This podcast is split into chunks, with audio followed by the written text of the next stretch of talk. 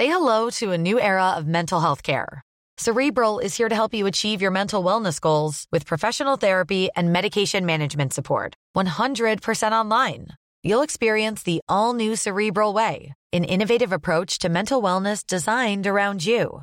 You'll get a personalized treatment plan from a therapist, prescriber, or both in a safe and judgment free space. Your Cerebral therapist or prescriber will outline a customized plan with clear milestones along the way so you can get to feeling your best. With Cerebral, you're not alone in your mental health journey. We're here to empower you to live a fulfilling life. So take that first step towards a brighter future and sign up today at cerebral.com slash podcast and use code ACasts to get 15% off your first month. Offer only valid on monthly plans. Other exclusions may apply. Offer ends July 31st, 2024. See site for details.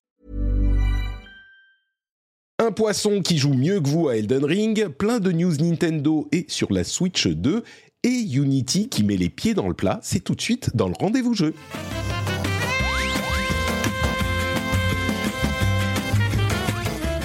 Bonjour à tous et bienvenue dans le rendez-vous jeu, c'est l'épisode numéro 311, nous sommes en septembre 2023 et on va faire un épisode tranquillou là.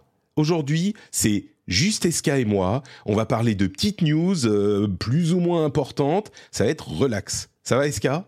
T'es prête? Mais ben oui, je suis, je suis très contente d'être là. Je suis très contente euh, de t'avoir pour moi toute seule après, euh, je crois, trois mois d'absence. Il me semble que la dernière fois qu'on s'est vu, c'était en juin. Oh, c'est vrai? Et bah, comme tu sais, t'es toujours dans mon cœur, donc moi j'ai oh. l'impression que t'es toujours là, mais oh, c'était juin, mon Dieu bah, On n'a pas enregistré en juillet, en août j'étais pas là, donc ça eh nous ben, amène... Ça. voilà. C'est parce que tu as, tu as eu l'audace de prendre des vacances, ce que je comprends faut être audacieux. tout à fait. J'étais, j'étais loin au soleil et à la plage. Euh, voilà. Ça m'arrive une fois par an. Moi, moi je suis allé au Club Med, comme j'en parlais dans le rendez-vous tech il y a, il y a quelques jours. J'étais au Club Med pour deux jours pour la première fois de ma vie. Et alors, c'était comment? Euh, bah, comme je disais, il y, a, une partie qui est la partie euh, ouais fête, c'est les géos qui font un blind test machin. C'était pas vraiment mon truc. Par contre, la piscine zen et l'olivret, c'était en Provence l'olivret, mais c'était magnifique. En plus, moi, je suis, euh, tu vois, je vis dans le nord, donc euh, avoir ah le soleil et les oliviers et tout ça, c'était oh, merveilleux. Merveilleux. Très dépaysant. Bah écoute, euh, moi j'étais dans le Pays Basque en, dans la famille. D'accord. C'est bien aussi. Trois semaines. Voilà, avec, avec la petite. J'ai on n'a pas eu les Terrible 2, on est en train de découvrir les Terrible 3. C'est ah oui, les Nagers, c'est je veux pas. je, ne connaissais pas ce terme.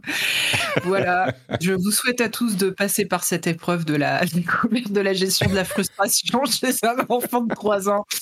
C'est ça, mais les enfants qui qui commencent à apprendre à gérer leur frustration et, et à avoir le pouvoir de dire non. Et c'est hyper cool quand tu peux, pouvais pas dire non avant que tout à coup tu peux décider pour toi. Et donc pendant un moment, ils font euh, full use of their euh, new ability to dire non. Et du coup, c'est voilà, c'est là que tu comprends que le petit bébé qui disait non à qui tu disais bah si et qui te suivait, bah malgré tout, et c'est fini. Ouais. Donc c'est euh, plus. Donc c'est là que tu es content que la que la crèche reprenne. Oui, c'est l'école, là, ça y est, rentré à l'école. Ah oui, maternelle, tout ça, d'accord. Ouais, ouais. Euh, donc, bon, il y a des, des, des, des, Les vacances sont, ont recommencé pour Escarina, et donc, elle est de retour dans le rendez-vous jeu. Bonheur. Exactement. Je précise aussi aux auditeurs euh, qui souhaiteraient que, que j'ai raté euh, sur la croisette euh, que vous on pourra se rencontrer mais alors à Paris le 21 octobre je vais le répéter chaque semaine hein, jusqu'à ce moment-là mais le 21 octobre j'ai la confirmation qu'on aura notre rencontre IRL à Paris. A priori ça sera au Corcoran du Sacré-Cœur. Donc c'est le 21 octobre à 16h save the date. Venez nombreux. On s'amusera bien. C'est juste euh, on boit un, on boit un verre. J'allais dire une bière mais moi j'aime pas la bière. On boit un verre et puis on papote. Et voilà c'est rien de spécial. Écoute, moi je, je serais bienvenue, mais là tu viens de dire que t'aimes pas la bière. Donc je.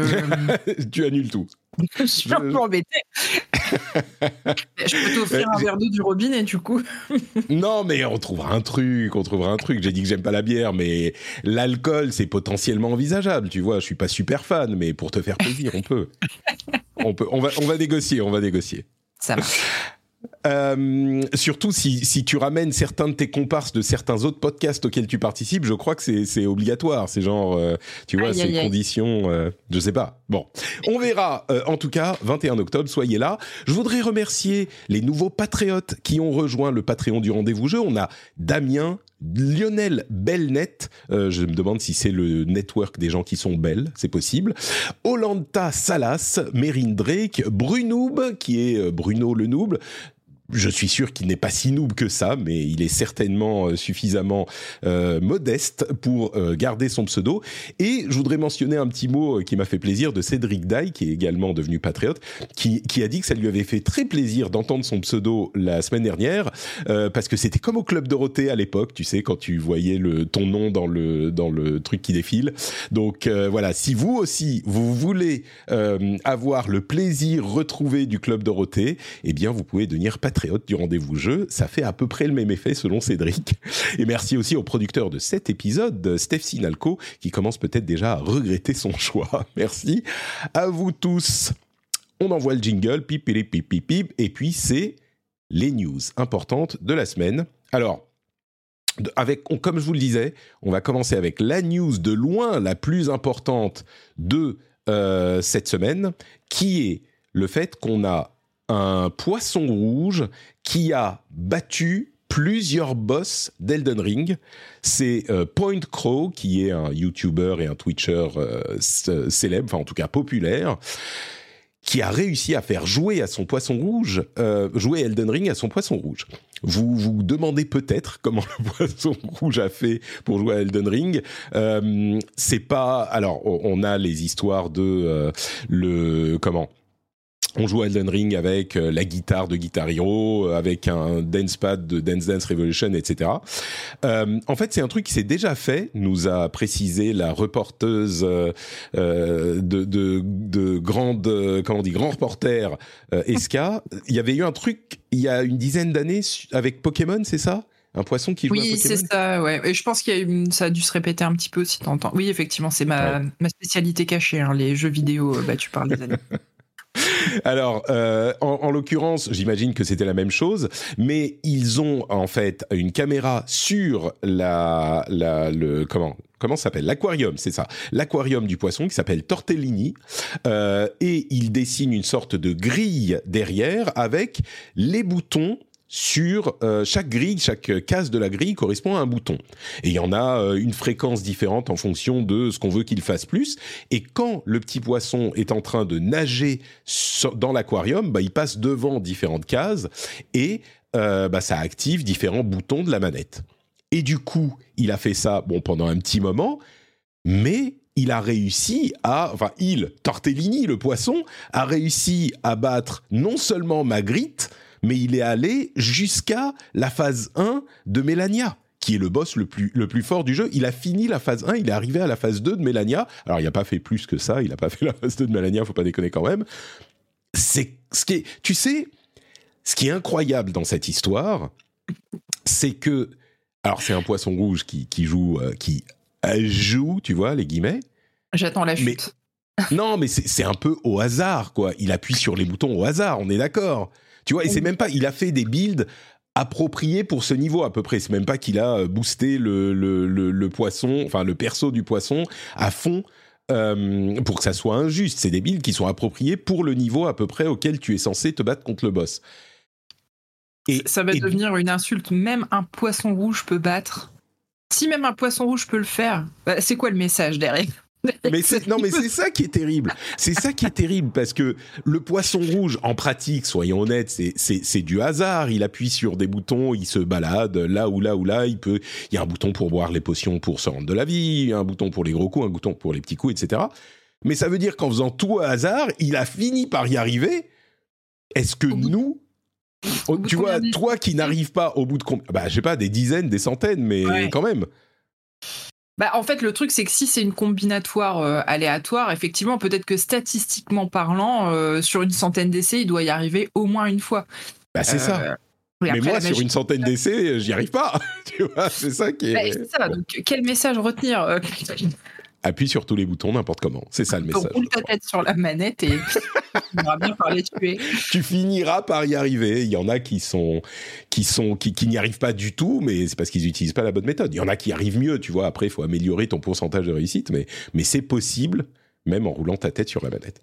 bon, il y a des gens qui, Pardon, tu, tu, sais que, alors moi j'ai particulièrement cet effet-là, quand tu es en stress devant un truc, euh, des fois tu te mets une pression pas possible sur un boss, et ça te fait perdre tous tes moyens. Alors que lui, le poisson, il s'en fout, il nage dans son petit aquarium, il a zéro pression, à part celle de l'eau, bien sûr. on sent la formation scientifique hein, quand même euh, derrière. Ah bah, je pense que depuis le début, on a bien compris que j'étais biologiste marine expérimentée. et donc voilà, il n'a pas, de, pas de pression, le petit poisson, alors que nous, on s'en met plein et que du coup, bah voilà, peut-être que la leçon. Donc c'est ça le message. C'est ça le message, ouais. En fait, t'as raison, t'as raison. La leçon, c'est faut pas stresser, euh, faut y aller tranquillou et on finit par y arriver. Très bien. Bon, la chatroom commence déjà à se plaindre qu'on parle du poisson qui joue à Elden Ring. Voilà. Euh, qu'on parle du poisson qui joue à Elden Ring, donc on va passer au sujet un petit peu plus sérieux. On, finira euh, la, la, partie des sujets vraiment sérieux avec Unity, mais avant ça, il y a quelques news Nintendo, dont le euh, world record de Super Mario Bros. Any percent. Tu sais ce que ça veut dire, any percent, pour euh, un speedrun? Allô? Eska Tu as disparu? Est-ce qu'elle a disparu? Oui, je, pense que je, suis en train de te perdre. Euh, mais j'entends bien ce que tu me dis et non, je ne sais absolument pas ce que ça veut dire euh, any percent. Donc j'imagine que c'est peu importe euh, comment tu y arrives, le but c'est d'arriver à la fin, peut-être? Exactement, exactement. C'est ça. C'est que il y a différents types de run, de speedrun. Et comme on en parlait d'ailleurs avec, on avait fait un épisode spécial là-dessus, donc vous pouvez aller le, le revoir, le réécouter. et l'un des types de speedrun, c'est any percent. Ça dire que tu peux utiliser tous les glitches que tu veux pour euh, sauter des parties entières du jeu. Et il y a un streamer qui s'appelle euh, Niftski qui a réussi à battre le record de Super Mario World, euh, pardon, Super Mario Bros, donc sur Nintendo Entertainment System. et c'est vraiment alors, le run est évidemment incroyable, mais il l'a amélioré de genre une seconde. C'est le genre de jeu qui est tellement joué, il y a quasiment plus de possibilités de faire mieux euh, que ce qu'ils font déjà depuis euh, des, années. Là, il l'a amélioré de genre euh, un dixième de seconde, et visiblement, la seule possibilité d'amélioration qui reste, c'est encore un dixième de seconde, quoi. Genre, ils savent dans le monde euh, truc truc, euh, de, dans le monde 2-4, je sais plus exactement. Euh, enfin, pas 2-4 parce qu'il va pas au 2-4, mais il, reste un endroit où tu peux encore améliorer de quelques frames pour faire encore mieux. Mais c'est hyper dur. Et au-delà de ça, ce qui est intéressant, au-delà du run de fou et de la précision du truc, c'est sa réaction quand il finit par y arriver. Je vais peut-être essayer de vous faire écouter. Hop. Attendez, si je fais... Attendez. Attendez, attendez. Là, je me... Je vais revenir... J'ai très peur de ce que je vais voir ou entendre parce que Alors, le, relâchement du stress a des effets un peu... parfois un peu gênants. Donc, euh. eh ben, c'est très... Enfin, c'est drôle, c'est émouvant en fait. Donc là... on entend... There's no way. There's no way quand il commence à voir, il a réussi un truc qui pensait qui est, super dur et son run commence à être très bien. Et il arrive là à la fin du dernier niveau et la manière dont il bouge. Euh, oh my god! Oh my god! It's AD! It's AD! It has to be! Et là, c'est le dernier, dernier, la dernière partie. Attention. Yes! Yes! Yes! Yes! Yes! Oh my god! Oh my god! Oh my god! C'est un peu fort. Je baisse. Oh my god! Mais moi, moi j'entends pas ton son. Alors, ça s'entend peut-être dans le Twitch live, mais. Ah, pardon. Oh J'aime bien toutes les réactions qu'on voit dans le chat avec les, ouais, qui et, et, ce qui est marrant, c'est que ce qui est marrant, c'est que à la fin, il devient hyper tellement ému. Tu vois, il se met à pleurer. oh my god! C'est mignon. c'est mignon, voilà, c'est rigolo. Allez voir la, vidéo euh, si vous en avez l'occasion. Je la mettrai dans le euh, dans le, la newsletter. le, truc est hyper impressionnant et puis après c'est hyper mignon. Donc voilà, je voulais, je voulais en parler. Vous pourrez aller voir ça si ça vous intéresse. Euh, on en parlait juste avant hein, de la gestion de la pression. On disait quand tu es devant un boss, mais Elden Ring, mais moi un truc comme ça, je serais incapable de faire ça. J'aurais un niveau de pression bien trop élevé. Mais en je fait, pense que je ferais une syncope avant quoi. Je crois que le truc, c'est qu'il faut tellement le faire, c'est comme tous les, sports euh, que tu pratiques, tu vois, tu le fais tellement que ça devient automatique et que tu enlèves une partie de ton de ta nécessité de cerveau euh, consacrée à ce truc en ayant tellement l'habitude que ça devient des automatismes. Et donc, je pense que la pression chute avec ça. Mais évidemment, quand il voit, il a fait euh, sur les quatre niveaux, il a, il a gagné trois dixièmes de seconde à chaque niveau et il voit qu'il va pouvoir battre le, le truc au final à une seconde sur le dernier niveau, c'est hyper dur de rester calme, quoi. Et d'ailleurs, il, y ah arrive, euh, arrive même pas, quoi. Bon. Bah, c'est normal, c'est normal. Clairement. Euh, donc ça c'était le, petit speedrun. Il y a aussi des news euh, plus sérieuses dans pour pour Nintendo. D'abord, c'est la fin pour Mario Kart Tour. Enfin, la fin. Vous savez, c'est le jeu mobile. en fait, ils vont arrêter de mettre à jour Mario Kart Tour quatre ans après la sortie. Les nouvelles saisons seront juste des saisons tournantes de ce qui existe déjà.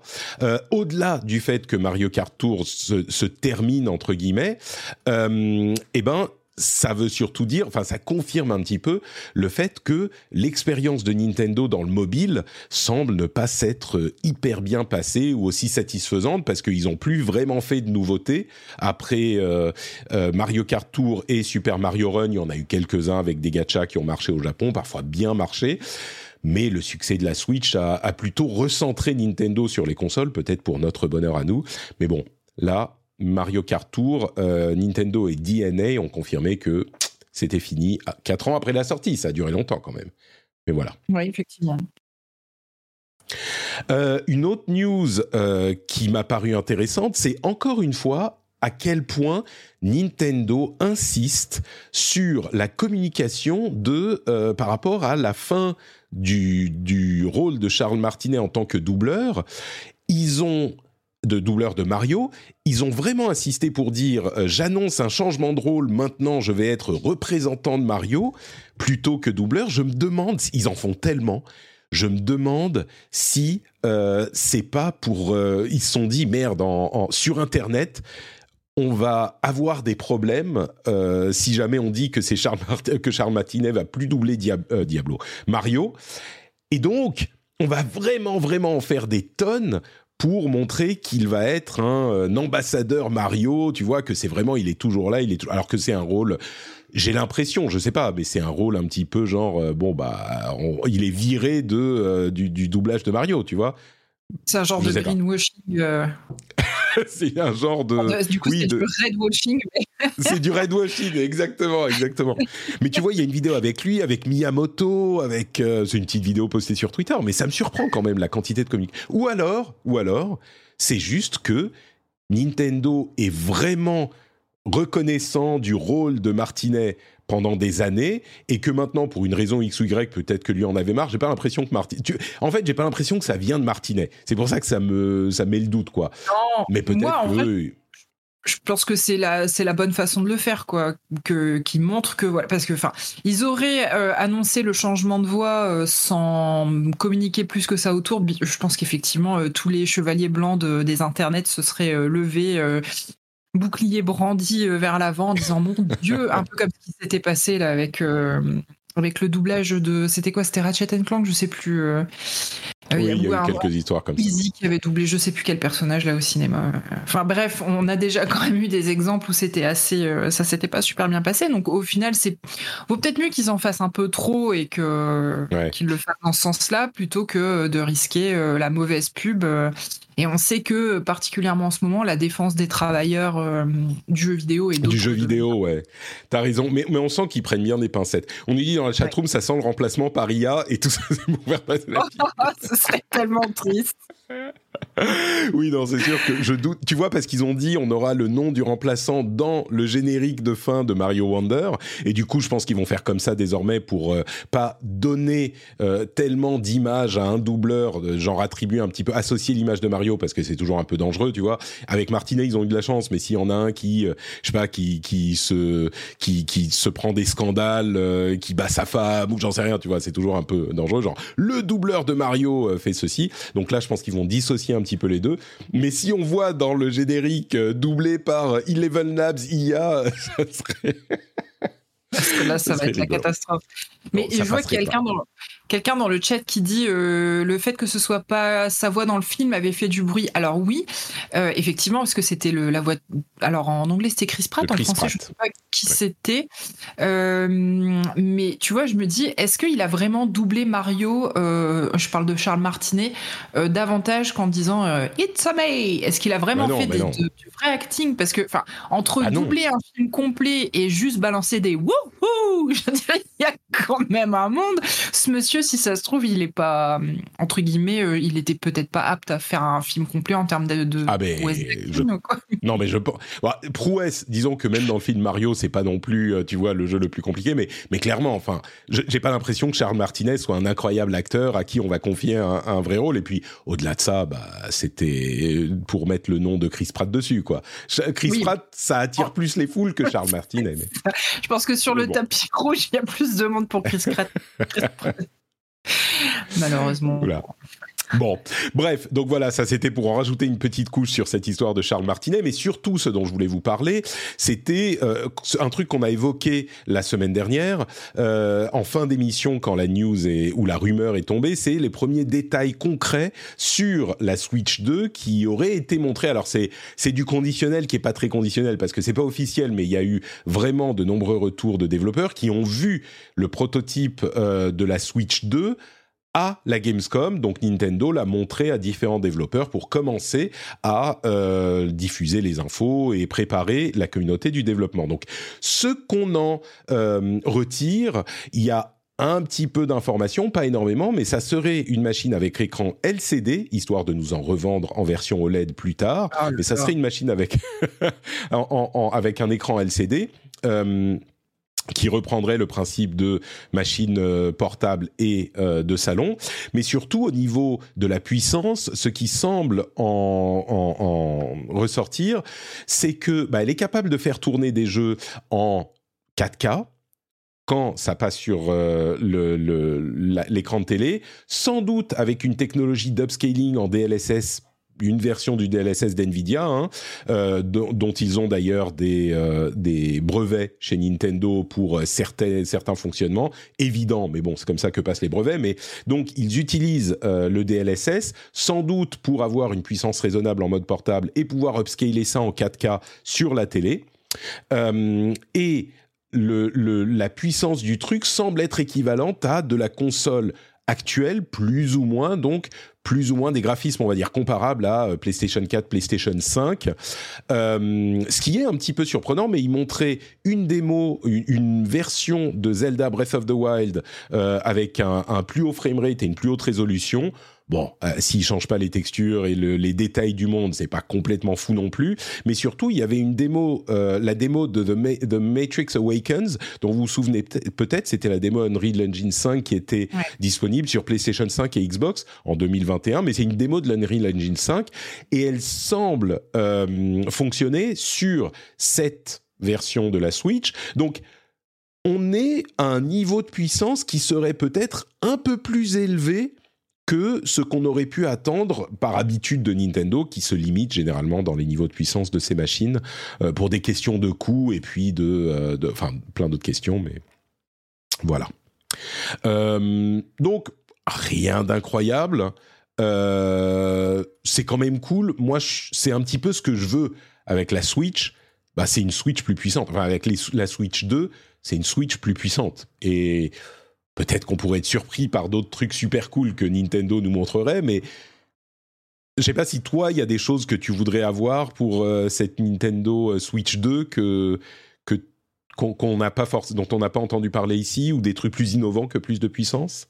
Bah, là, euh, effectivement, ça donne l'impression qu'on est sur la fameuse Switch Pro qu'on attendait il y a.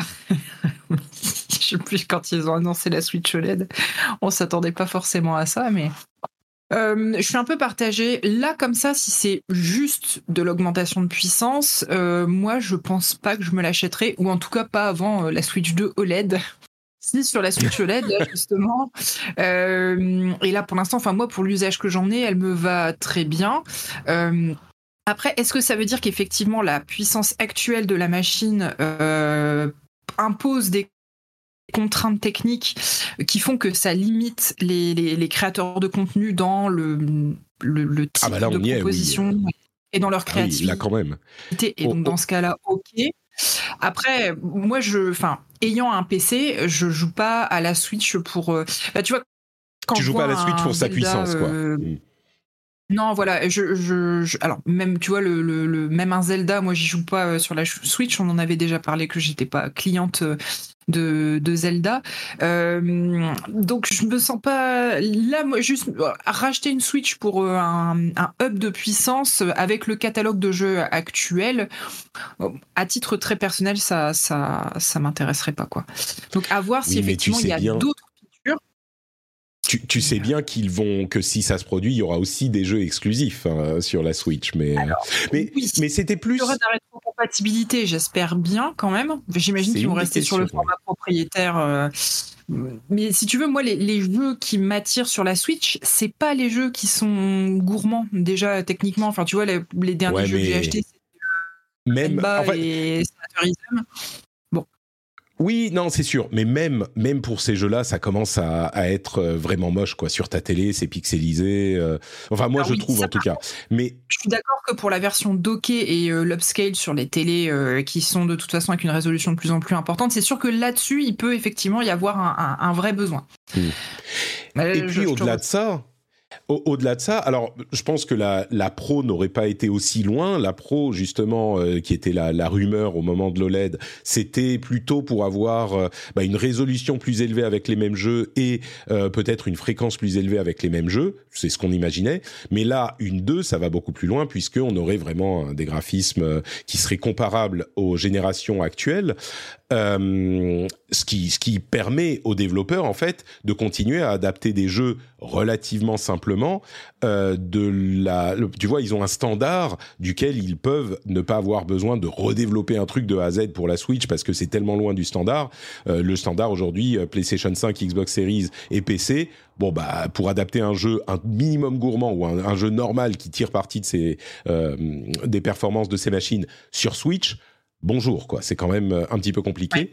Euh, mais au-delà de ça, au-delà de ça, un truc qu'on peut se demander quand même, c'est est-ce que euh, parce que c'est un nouveau, un petit peu un nouveau, une nouvelle approche pour Nintendo. Il y a la question de la rétrocompatibilité. on avait eu cette rétrocompatibilité entre la Wii et la Wii U. je dis c'est un nouveau, un nouveau modèle, mais c'est un petit peu semble-t-il plus ou moins le même en fait. Il y aura une rétrocompatibilité mais euh, avec la Wii U, ils se sont plantés de manière magistrale, comme on le sait. Là, est-ce qu'ils ils vont se contenter de faire une Switch plus puissante ou est-ce que on voudrait qu'ils aient des, nouvelles fonctionnalités de la machine innovantes qu'on va peut-être perdre parce qu'ils vont juste faire une. Euh, c'est en fait la grande question. Là, on a des rumeurs sur la puissance et les trucs évidents, mais est-ce qu'ils vont venir euh, nous faire un truc qu'on n'attendait pas, qui va proposer autre chose? Et est-ce que ça sera aussi inintéressant que les trucs de la Wii U ou que le HD Rumble qui n'a jamais servi à rien? Bah, si, le device, euh, d'un point de vue form factor, on va dire, est exactement le même, mais que c'est ce qu'il y a sous le capot qui change, ah, par exemple, si je prends mon exemple à moi, aujourd'hui, je vois pas d'intérêt de l'acheter. Du coup, comme tu dis, se pose la question de la rétrocompatibilité. Oh, Est-ce que pourquoi? Mais parce que la Switch, elle est tellement moche, il y a plein de jeux. Moi, je bah, pendant au début, au lancement de la Switch, je me disais, c'est simple, tous les jeux, je vais les prendre sur Switch parce que t'as aucun désavantage. Tu peux les prendre euh, en, portable et sur le, la télé et ça marche quand même assez bien, même si c'était un peu moche, c'était suffisant quoi. Aujourd'hui, je peux plus acheter un jeu qui est disponible sur une autre machine et sur Switch. Aujourd'hui, je me dis mais euh, non, je vais pas le prendre sur Switch parce que c'est c'est c'est c'est juste euh, trop moche quoi. On nous dit un ah, écran 3D dans la dans la chat room. Why not? Why not? Un écran 3D. Sauf que c'est pas Docker. Moi, je prends vraiment mes jeux sur Switch par rapport au, au contexte de jeu. Euh, est-ce que c'est un jeu Oui. qui se joue en, plutôt en nomade? Et donc, dans ce cas-là, je vais le prendre sur, euh, sur Switch. Là, tu vois, typiquement, Sea of Stars, euh, à la base, quand je l'avais vu, je m'étais dit, mais je vais le prendre sur Switch. C'est juste, c'est juste parfait en termes de. En termes de, enfin, ça se, prête, ça se prête très bien au, au, au jeu nomade. Finalement, je l'ai pris sur PC parce que j'ai offert Zelda à mon mari et j'ai voulu lui laisser le, la, la Switch libre. Et moi, je voulais pas passer à côté de mon Sea of Stars, donc je l'ai pris sur, euh, sur PC. Mais, Mais oui, tu sais qu'il est sur. euh, t'as- pas de une PlayStation? Oui, tout à fait, j'ai une PS5. Et t'as pas l'abonnement. euh, pré- Ah non, t'as peut-être pas l'abonnement PS Plus Premium. Non, et en plus, on Parce a une seule clé à la maison. Et euh, du coup, je sais que bah, tu Ah, vois, Zelda, c'est quand même plus agréable docké. Alors que moi, tu vois, le, le- la Switch, j'y joue quasiment pas en docké, j'y joue quasiment qu'en nomade. Mmh. Donc, j'ai vraiment un usage qui est très différent. Et jamais j'ai eu le- la problématique dont tu as parlé juste avant de dire euh, je vais prendre un jeu euh, sur PC parce que sur Switch, il est vraiment trop moche. Donc, je pense qu'en fait, on a des usages qui sont très différents et c'est pour ça. Par Je contre, comprends, je effectivement, comprends. En, en si fait, demain, en fait, euh, le a truc, c'est que c'est que t'aimes pas assez Nintendo. C'est ça le problème. Bah, euh, très sincèrement, euh, effectivement, le, si- je- quand je regarde la quantité de jeux Nintendo que j'ai sur mon ma Switch, et ben elle est assez faible en fait. hein. Hmm. Euh, moi, c'est vraiment le le- l'aspect nomade et le type de jeux qui sont proposés sur ce support qui, sur un autre support nomade. Enfin, de toute façon, il y a quoi comme autre support nomade? Alors maintenant, oui, il y a les roguelike et les et les Steam Deck, mais euh, on, on va dire dans un, un prix et un format euh, Ouais, c'est plus la même chose. nomade. C'est euh, marrant, c'est hyper intéressant ce que tu dis parce que je pense que il y a beaucoup de joueurs qui sont pas des, des core gamers de fous qui euh, boivent les, les paroles et les de Nintendo et qui vont se précipiter pour acheter la, la- les trucs qui sortent, euh, comme on, on peut l'être certains ici. Et du coup, pour beaucoup de gens, la Switch va rester la Switch. Et ils vont mettre un moment à passer sur une Switch 2. Il faudra un argument hyper convaincant, euh, plus que juste un Metroid Prime 4 ça, s'il est euh, sur Switch 2 uniquement, bah, ça va convaincre les, les core gamers. Mais le gros des joueurs, enfin, ils en ont vendu, je plus, 130 millions des Switch. Les gros seront très contents avec leur, le gros des joueurs sera très content avec leur, avec leur Switch avant de passer à une autre Switch qui fait juste la même chose en mieux. Bon, il faudra peut-être un Mario, euh, un, un- un nouveau Mario 3D, Mario Odyssey 2, tu vois, peut-être qu'il sera exclusif Switch 2. Bon, bref, on en reparlera quand on aura plus d'infos concrètes. Ben, bien évidemment que si euh, Nintendo euh, veut absolument vendre son nouveau support, il a tout intérêt à ne pas faire de rétrocompatibilité. Après, ça veut aussi dire pour lui qu'il va se couper d'une partie de. Ah non, non, mais rétrocompatibilité, c'est sûr. Il, enfin, c'est sûr. Je peux pas imaginer qu'il y aura pas de rétrocompatibilité. Moi non plus. Mais comment va-t-elle être gérée? Ça veut dire que tous les jeux vont devoir avoir une version dégradée. Enfin, en tout cas, tous les jeux qui prévoient Ah non, alors attention, toi tu, toi tu parles de, euh, je sais pas, post-compatibilité ou euh, que les jeux qui vont sortir sur Switch 2 ce sont, Ah oui, seront oui, oui. tous compatibles Switch. Ah non, non, ça je pense pas. Au bout d'un moment, ils vont finir par dire, bah non, ce jeu il est Switch 2 exclusif, comme on a des euh, PlayStation euh, 5 exclusifs et Xbox Series exclusifs, c'est normal. Oui, mais je- alors là, tu vois, moi, je.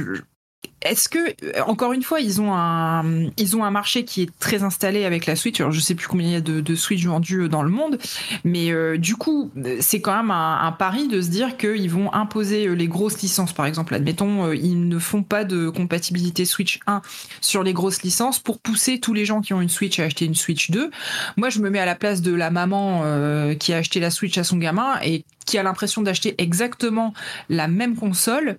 Euh, Je, veux- dire, si euh, d'un point de vue marketing, euh, packaging, alors je sais pas si c'est sur la forme de la console ou quoi, il va quand même falloir qu'ils réussissent à convaincre les gens que c'est pas euh, euh, comme la Switch OLED, quoi. Tu vois, c'est. Ouais, pas- ouais, ouais, mais non, je comprends. Dans le grand public, il y aura peut-être des gens qui vont dire, ah, mais enfin, la console a quand même 7 ans, euh, quasiment. Tu vois, au bout d'un moment, tu dis, oui, bah, c'est une autre console. euh, elle s'appelle Switch, mais il y aura un petit. Il faut qu'il soit habile au niveau de la du messaging, euh, de la communication. Et effectivement, avec la Switch, euh, la, la Wii U, par exemple, il s'était complètement planté. Et on avait eu, même à l'époque de la Super Nintendo, euh, effectivement, euh, il y avait les, les, les parents qui disaient, oh, mais enfin, tu as déjà une Nintendo, c'est quoi cette histoire de Super Nintendo? Elle, elle ne peut pas faire tourner les jeux que tu as déjà achetés, Hmm, mais enfin...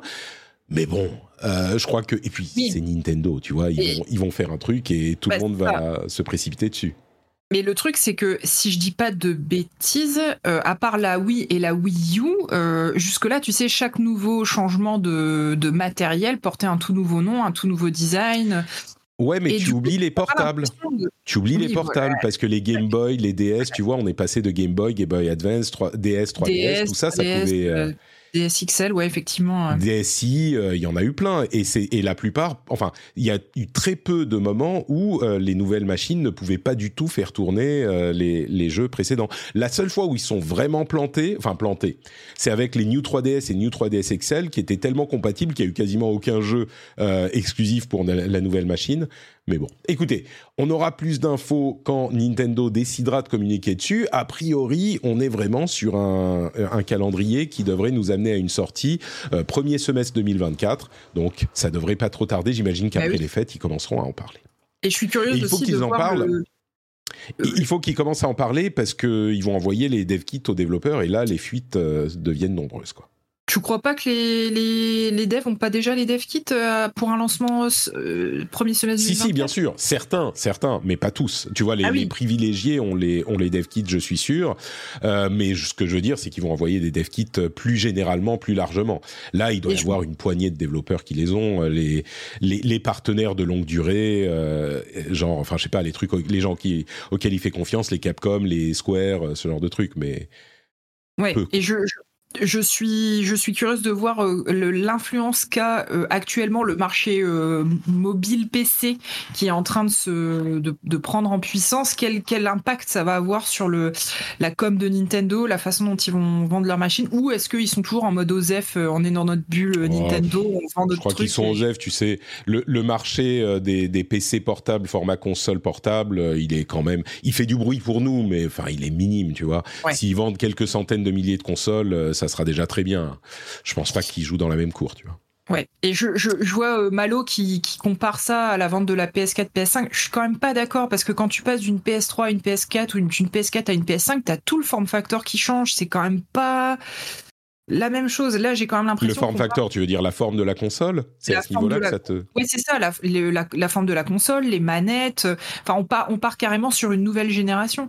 Euh, là, pour moi, c'est pas ça. On est plus sur effectivement le, le DS, euh, Mais tu veux dire- le 3DS. Simplement parce que la, la console a la même forme, on n'a pas l'impression d'avoir un nouveau truc, tu veux dire, un truc vraiment différent. C'est ça. Et on sait pas, ça se trouve, la nouvelle console, euh, la Switch 2, euh, faudra, je sais pas, la, la, la poser sur un casque sur la tête, euh, on sait pas, hein. C'est la question que je me pose, effectivement. On ne sait pas à quoi elle ressemble. Mais peut-être qu'ils feront un truc pour bien la différencier, ne serait-ce qu'au niveau des, des, couleurs, il y en a eu plein. Donc. Bref, on ne sait pas, on en entendra sans doute parler en début d'année prochaine, on imagine. L'autre sujet que je voulais évoquer, c'est cette histoire de scandale avec Unity. Alors, qu'est-ce que c'est Unity pour ceux qui ne savent pas? C'est un moteur de développement de jeux, un écran triangle, nous dit-on. Alors là, là, on a de l'innovation. Un écran triangle, ça serait une excellente idée. Euh, Unity, c'est un moteur de développement de jeux euh, qui est extrêmement utilisé, surtout dans les sphères euh, de développeurs indépendants. Et il existe depuis une vingtaine d'années maintenant. Euh, et, du coup, c'est un petit peu un concurrent de... euh, les, deux gros du marché, c'est Unity et Unreal. Le truc, c'est que Unity faisait, avait un modèle euh, de, de un, modèle de- d'affaires, de, business, de monétisation qui était très différent d'Unreal puisqu'il fallait payer par poste de travail utilisé pour les développeurs. Euh, il y avait même des versions complètement gratuites de Unity euh, qui étaient vraiment juste euh, gratuites, gratuites quoi. Ils ont annoncé de nulle part, il y a quelques jours, le fait qu'ils qu'ils changeaient leurs conditions d'utilisation du jour au lendemain. Enfin, ça prendrait effet début 2024, et que à partir de ce moment, il faudrait que les développeurs payent Unity par nombre de jeux installés par les utilisateurs, par les joueurs. Et donc, on passe d'un système où il faut bah, la société qui veut utiliser Unity paye euh, si c'est une suffisamment grosse société, si on est un tout petit euh, un tout petit développeur, il suffit de mettre un écran d'accueil, euh, au lancement du jeu développé avec Unity et ça suffit, donc c'est genre gratuit. Ou alors, si on est un pro et qu'on a une utilisation un petit peu différente, bah, il faut payer par mois et par poste de développement, ou par an et par poste de développement, bah, si on est une boîte avec, euh, je sais pas moi, 30 personnes et 5 développeurs qui utilisent Unity, ou 10 développeurs, bah, on paye 10 licences euh, par an euh, pour leur poste. Voilà, c'est simple, c'est clair. À un système où, si votre jeu a du succès et qu'il est installé sur plus de 200 000 machines, il y a quand même une, limite d'installation, enfin une limite euh, qu'on doit dépasser pour commencer à payer. Eh bien, en fonction du plan qu'on a avec Unity, du, contrat qu'on a avec Unity, si on est en gratuit ou en payant, on, va payer de 0,05 centimes par installation à 20 centimes, ah pardon, à on va dire 0,5 centimes par installation à 20 centimes par installation au-delà de 200 000 installations. Pour euh, Unreal Engine, le modèle est différent parce que c'est un pourcentage de vos revenus au-delà d'un million de euh, dollars de revenus. Et le, truc est, est hum, gratuit à utiliser également. Mais c'est un pourcentage de vos revenus. Là, en attachant la rémunération au nombre d'installations, en fait, c'est ça le gros problème. Une installation nominale, enfin un prix nominal par nombre d'installations, ça pose énormément de problèmes parce que toutes les installations ne correspondent pas à des euh, jeux vendus. Ça ne correspond pas à des revenus assurés pour un jeu free-to-play, par exemple. Et il y a des, dizaines de développeurs qui, qui paniquent et qui ont été euh, listés le nombre de problèmes que ça pouvait poser, comme par exemple, je, vais vous en citer quelques-uns, si jamais on euh, fait euh, un, bundle pour la charité, bah, on va pas être payé a priori ou très très peu pour ce truc, et ça fait des installs en plus. Si on inclut notre jeu dans un service type Game Pass, bah, on passe d'un truc, enfin plein plein de gens vont l'installer sans l'avoir payé, mais vous, vous allez devoir bah, payer par unité à Unity. Le pire, encore pire que ça, c'est que ça s'applique à tous les contrats, même les existants. Alors, ils, ils, doivent commencer pour les nouvelles installations à partir de 2024, mais tous les jeux existants sont concernés. Et les jeux qui sont sortis il y a très longtemps, peut-être que ça va pas faire des tonnes de nouvelles installations en 2024, mais les gens qui utilisent le moteur depuis 4-5 ans pour développer un jeu qui sort maintenant ou début 2024, ils ont fait leurs calculs sans ces frais supplémentaires. Et du coup, ça peut vraiment les mettre dans la merde parce que oui, c'est que 20 centimes par jeu. Alors pour les, euh, les, les contrats payants pro, c'est des sommes plus réduites qui sont peut-être moins impactantes, mais pour 20 centimes par jeu, surtout il y a quelqu'un qui donnait un exemple d'un jeu free-to-play, il disait, ben voilà, on installe un million de trucs, ça veut dire qu'on doit payer sur, on, réussit à installer sur un million, ça veut dire qu'on doit payer sur 800 000, on réussit à monétiser 50 euh, 000 à tel niveau, et on se retrouve à, à perdre de l'argent, à devoir plus à Unity que ce qui rentre.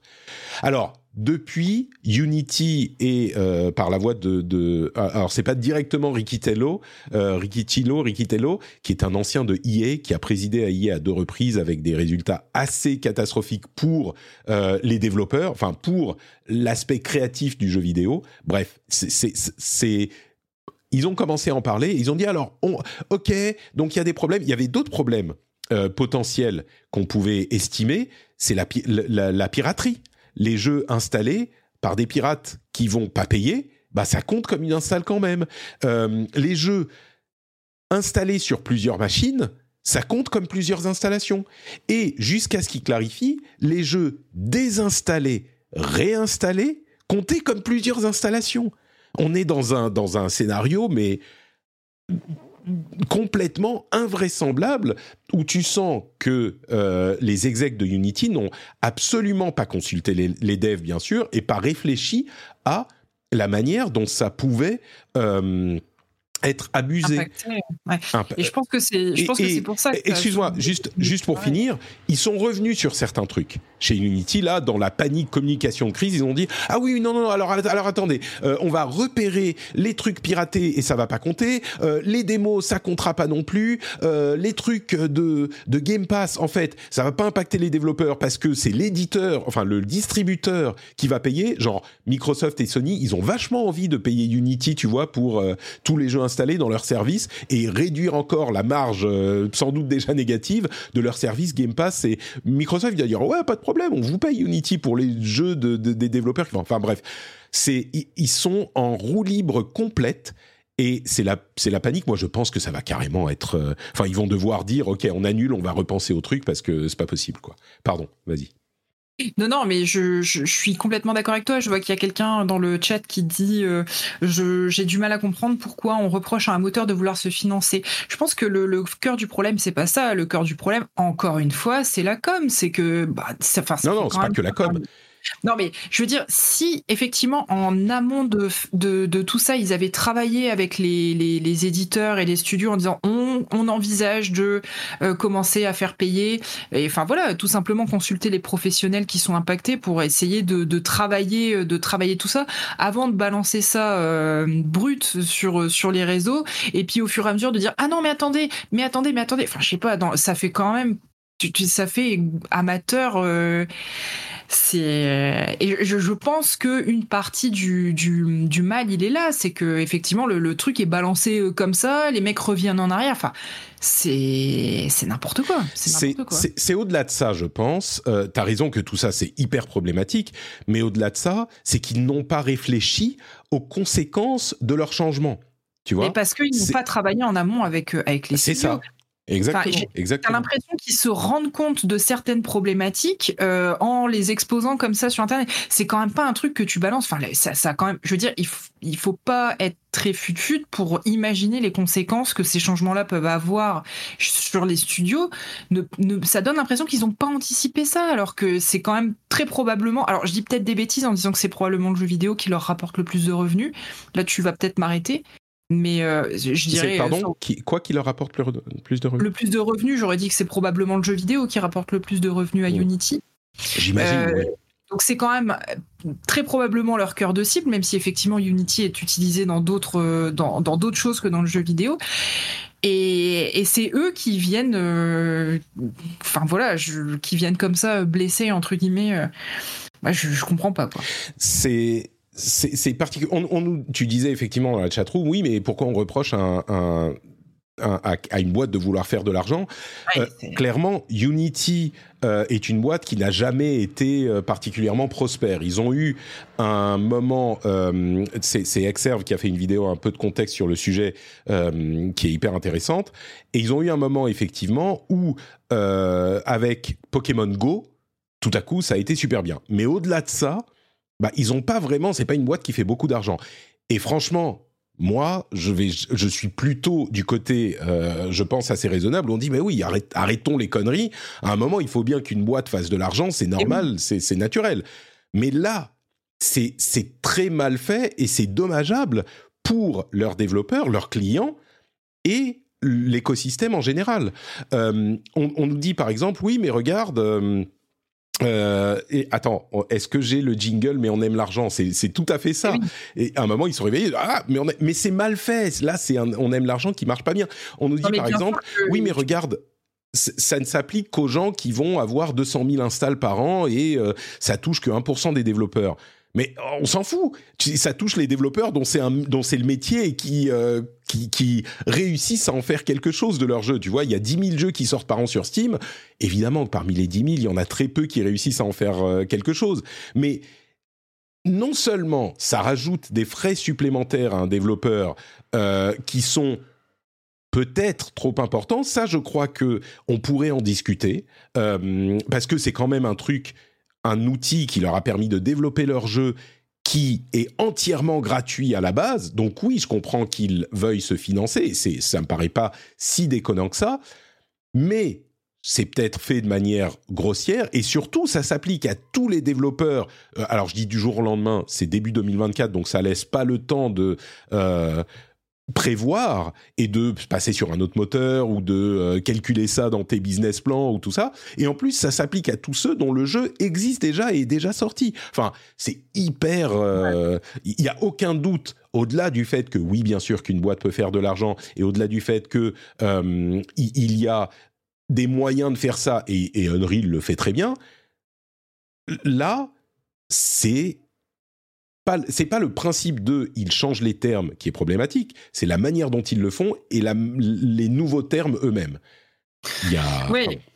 Oui, oui, et puis moi je, suis tout à fait d'accord que c'est légitime à un moment que, que Unity se pose des, des questions sur son modèle économique et que moi je peux comprendre, tu sais, que ils se disent ah merde, mais attends, mais ce jeu-là il est fait en Unity, il a ramené des, des millions et des millions de revenus et on touche on touche peanuts, c'est pas c'est vrai que c'est pas juste pour eux non plus, tu sais, ça me fait penser à cette anecdote du de l'écrivain de The Witcher là qui, a, qui avait revendu les droits de son de son roman un peu à la va-vite, je sais plus si c'était pour le jeu ou pour la série et qui s'en est mordu les doigts après en essayant de renégocier euh, le, pour le jeu, en essayant de renégocier. Ce qu'il a réussi, d'ailleurs. Oui, oui.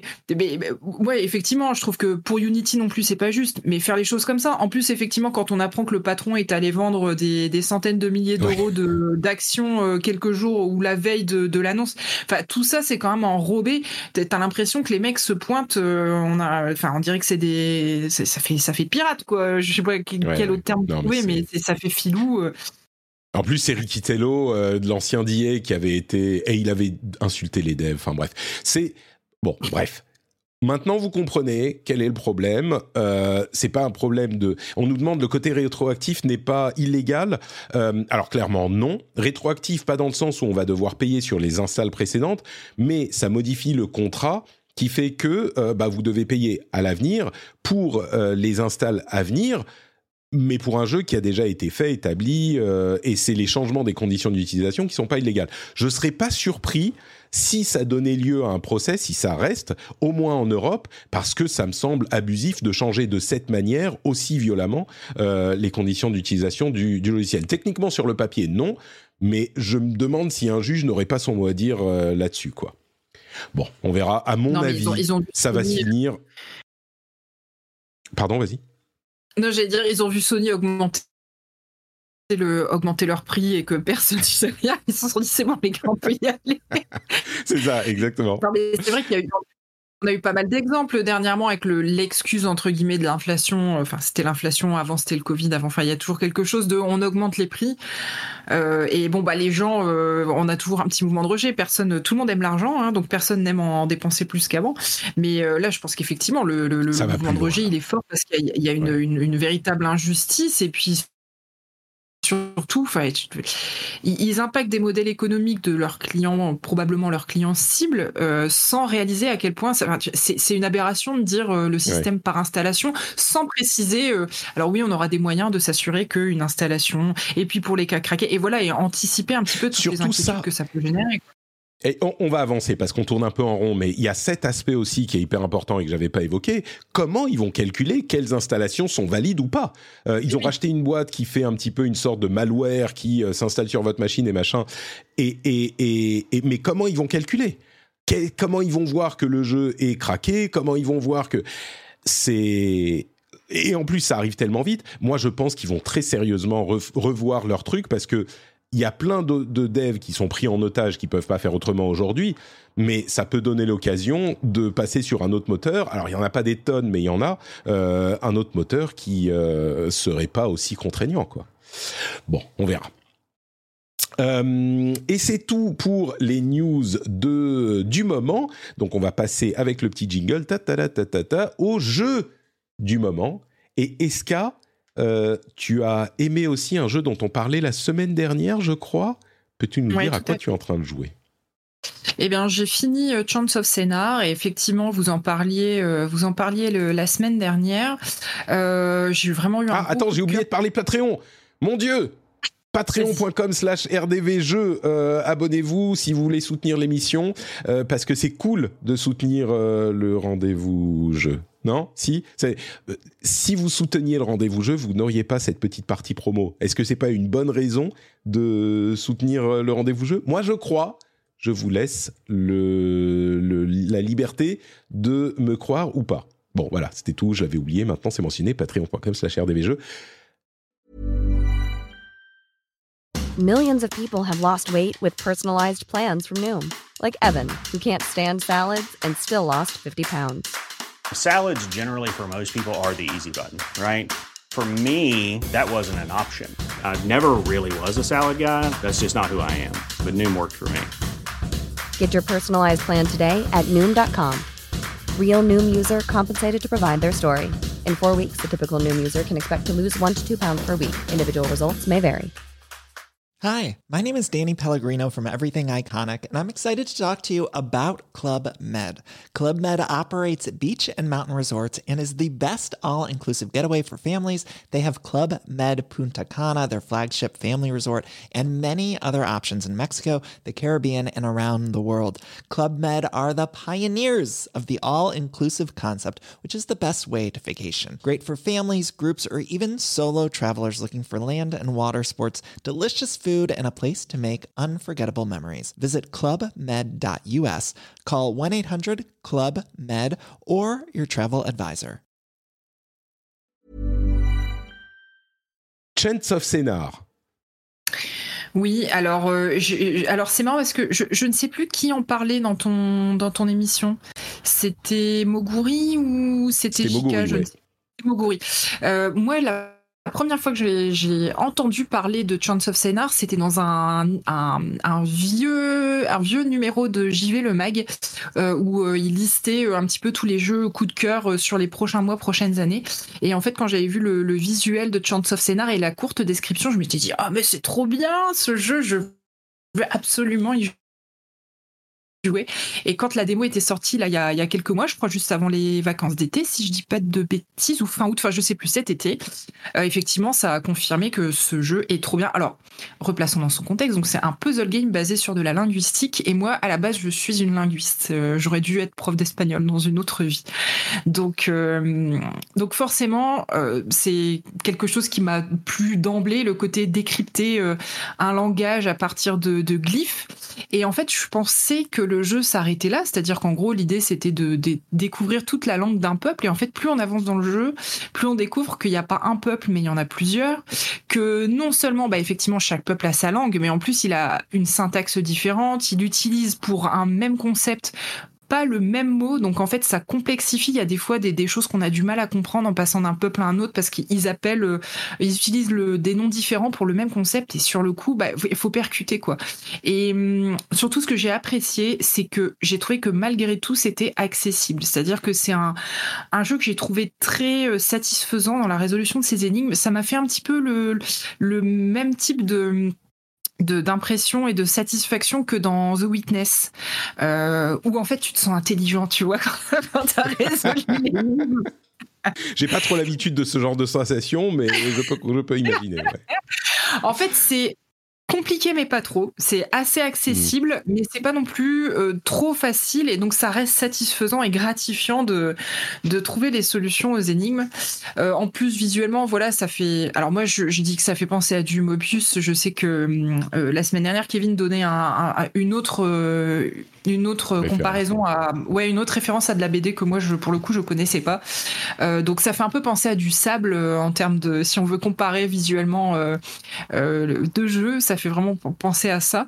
La musique est super douce, euh, enfin c'est c'est très très chouette. Alors il y a des, des petites phases de hum, de hide and seek de hum, où il faut se cacher pour pas pour Le échapper à des à des méchants, ouais, voilà, des, des petites scènes de cache-cache où bah, si vous vous faites attraper, tout simplement, vous, vous mourrez. Donc euh, il y a des, des petits moments un peu stressants, mais ça va. Moi, je, je m'en suis remise, donc je pense que c'est à la portée de, de beaucoup. Euh, J'ai fini le jeu en une- à peu près 6 heures, je dirais, à peu près. Euh, Ah, on là, sent je- la linguiste. T'es t'es une pro. Ah bah oui. Ah oui, effectivement. ouais. Alors que la moyenne, je crois, est autour de 8 heures, sans vouloir me la péter. Mhm. Non, je viens de, je viens de vérifier. 7 heures et T'as fait un speedrun, un speedrun de Chance of Scénar. À Non, ton j'ai premier mis, J'ai mis un gros 7 heures pour le finir. Et voilà, en fait, il y a plein de mini-jeux qui, qui sont ajoutés euh, au fur et à mesure du jeu, qui agrémentent euh, la façon dont tu découvres les langues, parce que sinon, c'est juste, tu cliques sur un glyphe et tu tapes euh, sur ton clavier le, la traduction, enfin le mot que tu penses, auquel tu penses que ça fait référence. Hmm. et en fait, le jeu s'arrête pas là. Il te propose d'autres façons avec des mini-jeux de, de traduire les langues entre elles. Enfin, vraiment, c'est c'est très malin. Est-ce qu'il y a euh, des langues qui sont uniquement un, tu sais, une sorte de swap? Je ne je me souviens plus si Moguri l'avait dit ou pas la semaine dernière, mais qui sont juste un swap de mots avec une grammaire qui est complètement comparable à des langues euh, européennes, tu vois, euh, de, ou alors est-ce qu'on a carrément des structures linguistiques différentes euh, qui soient, enfin je sais pas, des trucs du genre japonais ou chinois ou arabe ou tu vois des trucs où vraiment la, la structure grammaticale ou la conception même de la langue est différente ou ça va pas si loin? Alors, il y a effectivement, il y a des langues où le, la structure de la phrase est différente, mais il faut quand même que ça reste compréhensible, qu'une fois que ce soit traduit, et puis mm. que tu sais quand même l'ordre des mots, que toi-même mentalement, sans forcément savoir parler arabe ou japonais, tu puisses comprendre que euh, ta phrase, et eh ben par exemple le sujet, il va être au début ou à la fin de la phrase, ou la façon mm. dont on utilise les pluriels.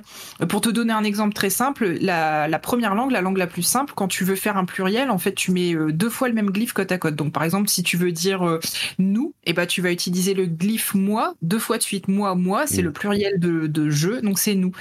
Euh, et en fait, quand tu changes oh, de peuple. Il y a des trucs marrants comme ça, quand même. Ouais. voilà. Il y a un peuple qui va pas faire comme ça, il va faire autrement.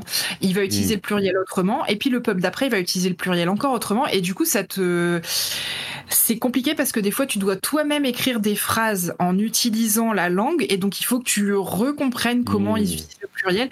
Donc, euh, ah, moi, je. Ah, tu me donnes envie là. Je, je, je, pensais pas, mais ça me donne un peu envie tout à coup. Ouais, j'ai trouvé ça vraiment très chouette. En plus, l'histoire est cool. Bon, ça parle ah, de, de Babel, hein, c'est oui, il y a une démo euh, dispo sur Steam que je vous invite à faire. La démo, elle est très parlante. C'est si vous aimez la démo, vous aimerez le jeu, tout simplement. Je pense même que le, vous serez encore plus surpris par le potentiel du jeu que ce qu'on vous montre dans, la démo. Donc, euh, donc voilà. C'est et, et, je trouve il se fait en 7-8 heures et c'est c'est bien. Il n'y aurait pas fallu plus parce que sur un concept comme ça, euh, tu ouais, pas ouais. quoi. Je pense qu'au bout d'un moment, tu te lasses. Donc c'est la bonne durée. Et c'est fait par un, studio toulousain qui a fait juste un autre petit jeu avant ça que moi je connaissais pas, un jeu, un brawler euh, avec des, des vaisseaux spatiaux. Je sais plus comment il s'appelle. Mais euh, voilà, franchement, super chouette. Comme quoi, tu vois, on n'a pas besoin d'avoir euh, un, des, gros moteurs graphiques pour avoir effectivement un concept de jeu très chouette. Mais bon, ça, je pense que j'apprends rien à personne dans cette émission. Clairement. Euh, super, donc il y a d'autres jeux. Tu m'as donné envie. Et Moguri, eh, t'as fait mieux que Moguri. Oh là là. Pas vraiment réussi à me donner envie. Euh. Quel compliment. Et, et, du coup, Under the Waves, auquel tu as joué aussi, dont on parlait également la semaine dernière, bah, JK m'a pas énormément donné envie non plus. Euh, Est-ce que tu vas faire un doublé? Vas-y, dis-moi. Peut-être pas, parce que, euh, écoute, moi, ah. c'est JK qui m'a donné envie d'y jouer, parce qu'il m'a, il m'a vendu le truc en me disant qu'effectivement, c'était un, un, jeu de, de Quantic Dream, euh, de plongée, un jeu de plongée. Alors, j'étais étonnée, je me dis, euh, Quantic Dream qui se lance dans les jeux de plongée, qu'est-ce que c'est que ce truc? Mais en fait, non, c'est une, c'est une, une filiale de Quantic Dream qui, je sais plus comment il s'appelle, pardon. C'est, euh, c'est édité par Quantic Dream, je crois. Oui, c'est ça. En fait, c'est pas, c'est pas un jeu de Quantic Dream. Et donc oui, je me suis dit jeu de plongée. Il disait que c'était très zen, qu'il il aimait bien faire ça entre deux jeux, que ça le reposait, etc. Ouais. Et moi, je me suis un peu, j'avais adoré Abzu. Je sais pas si tu y avais joué. J'avais un peu joué à Abzu, pas énormément. Et je m'attendais à un truc un petit peu comme ça. Alors, faut savoir que moi, j'adore, euh, j'adore la faune marine. Quand j'étais petite, je voulais être océanographe. Voilà, vous savez. Ah ben, on revient au, on revient au, au poisson qui joue à Elden Ring, tu vois. Exactement. Donc moi, je, enfin voilà, le, je fais de la plongée, j'ai mon, j'ai mon niveau de plongée, c'est pas grand chose, mais euh, je, enfin voilà, c'est vraiment quelque chose que j'aime, qui m'apaise énormément. J'adore la, enfin voilà, euh, je regarderai des documentaires. Enfin bref. Et je me suis dit putain, mais ce jeu, il est pour moi. En plus, je me suis dit bon, ouais. Quantic Dream, ça va forcément être trop bien. Oui, j'aime bien ce que fait Quantic Dream, un peu moins ce que fait David Cage, mais c'est un autre sujet. Euh, mmh. et, et je me suis lancé hier, je me suis mise dans le noir dans mon bureau, j'ai joué trois heures, et en fait, je suis un peu déçue. ah merde Qu'est-ce qui t'a déçu parce que euh, alors en fait on joue un, un gars qui, est payé par une, on comprend une multi-entreprise qui fait des trucs pas très bien. Il est envoyé dans une station sous-marine et en fait il doit entretenir la station. Donc euh, tu as des petites quêtes où tu dois aller euh, réparer des trucs qui fuient, des trucs comme ça. Et effectivement, tu vois de la faune marine autour de toi, tu dois prendre des photos. Donc tu as quelques missions un petit peu euh, scientifique, euh, on va dire, euh, lié à la faune. Mais, euh, et puis, on comprend qu'il y a un mystère qu'il va falloir résoudre. Je pense que, on dirait qu'il y a du fantastique. J'en suis pas encore certaine à ce stade du jeu. Mais effectivement, il y a des choses un peu, ça m'a fait penser à du Abyss de, de, Cameron par moment. Je me suis dit, ah, tiens, mhm. il y a peut-être, une histoire un petit peu bizarre à aller, à aller découvrir. Mais je trouve que, bah déjà, visuellement, je trouve pas ça très très beau. En fait, il y a un côté un peu cel shadé et du coup, je suis un peu déçue parce que le pareil, le comportement de, la faune marine et tu vois c'est ça fait pas très naturel, ça manque un petit peu de travail, je trouve, sur les animations. c'est c'est genre tu, tu, remets tes lunettes, tu sais. Euh, en fait, euh, les poissons, ils se comportent pas comme ça dans la vraie vie. Euh, et oui, mais c'est ça, mais exactement. et du coup, je suis un peu déçue. Je suis pas, je m'attendais vraiment à être très immergée. D'ailleurs, c'est pour ça que je te dis, je me suis mise dans le noir et tout, je me suis vraiment mise en mhm. condition. Ah, littéralement immergée, t'as as sorti ton, aquarium géant euh, pour te mettre dans le. D'accord. J'ai mis les pieds dans une bassine d'eau en jouant. Du coup, j'ai eu envie de faire très vite, ce qui n'était pas très malin de ma part, mais. Et du coup, ouais, en fait, je suis sortie de l'immersion par tous les petits détails techniques que je trouve un peu gênants. C'est bête, mais tu vois, tu peux pas passer les dialogues, par exemple. Et moi, j'ai tendance, euh, vu que je lis très vite, j'ai tendance à passer euh, les dialogues euh, dès que j'ai fini de les lire sans attendre la fin de la phrase pour jouer plus vite. Parce que vu que j'ai pas beaucoup de temps de jeu, toi-même tu sais, euh, bah, j'ai tendance à, voilà, c'est une, une, habitude mauvaise ou non de jeu, mais je, et tu vois. Ah oui, mais pareil, c'est clic, clic, clic, oui, tout à fait. Et du coup, je suis très régulièrement sortie de l'immersion par des petits détails techniques et ça m'embête. Donc, je vais aller au bout parce que pareil, je crois que c'est un jeu qui se fait en 6-8 heures. Mais euh, je suis un peu déçu parce que je m'attendais pas à ça. Et pareil, il y a des systèmes de craft et tout. Moi, c'est pas mon truc. Donc j'attends de voir. Mais je suis moins enthousiaste que, que JK. On sera peut-être amené à en reparler. Mais D'accord. je t'en reparle, reparle le mois prochain. Désolé, tu n'achèteras pas euh, Under the Waves, je pense.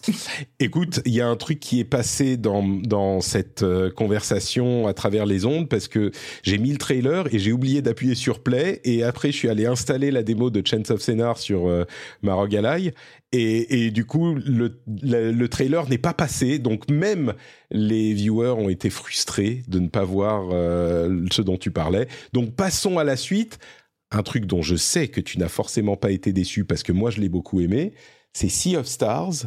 Euh, Tu as, adoré.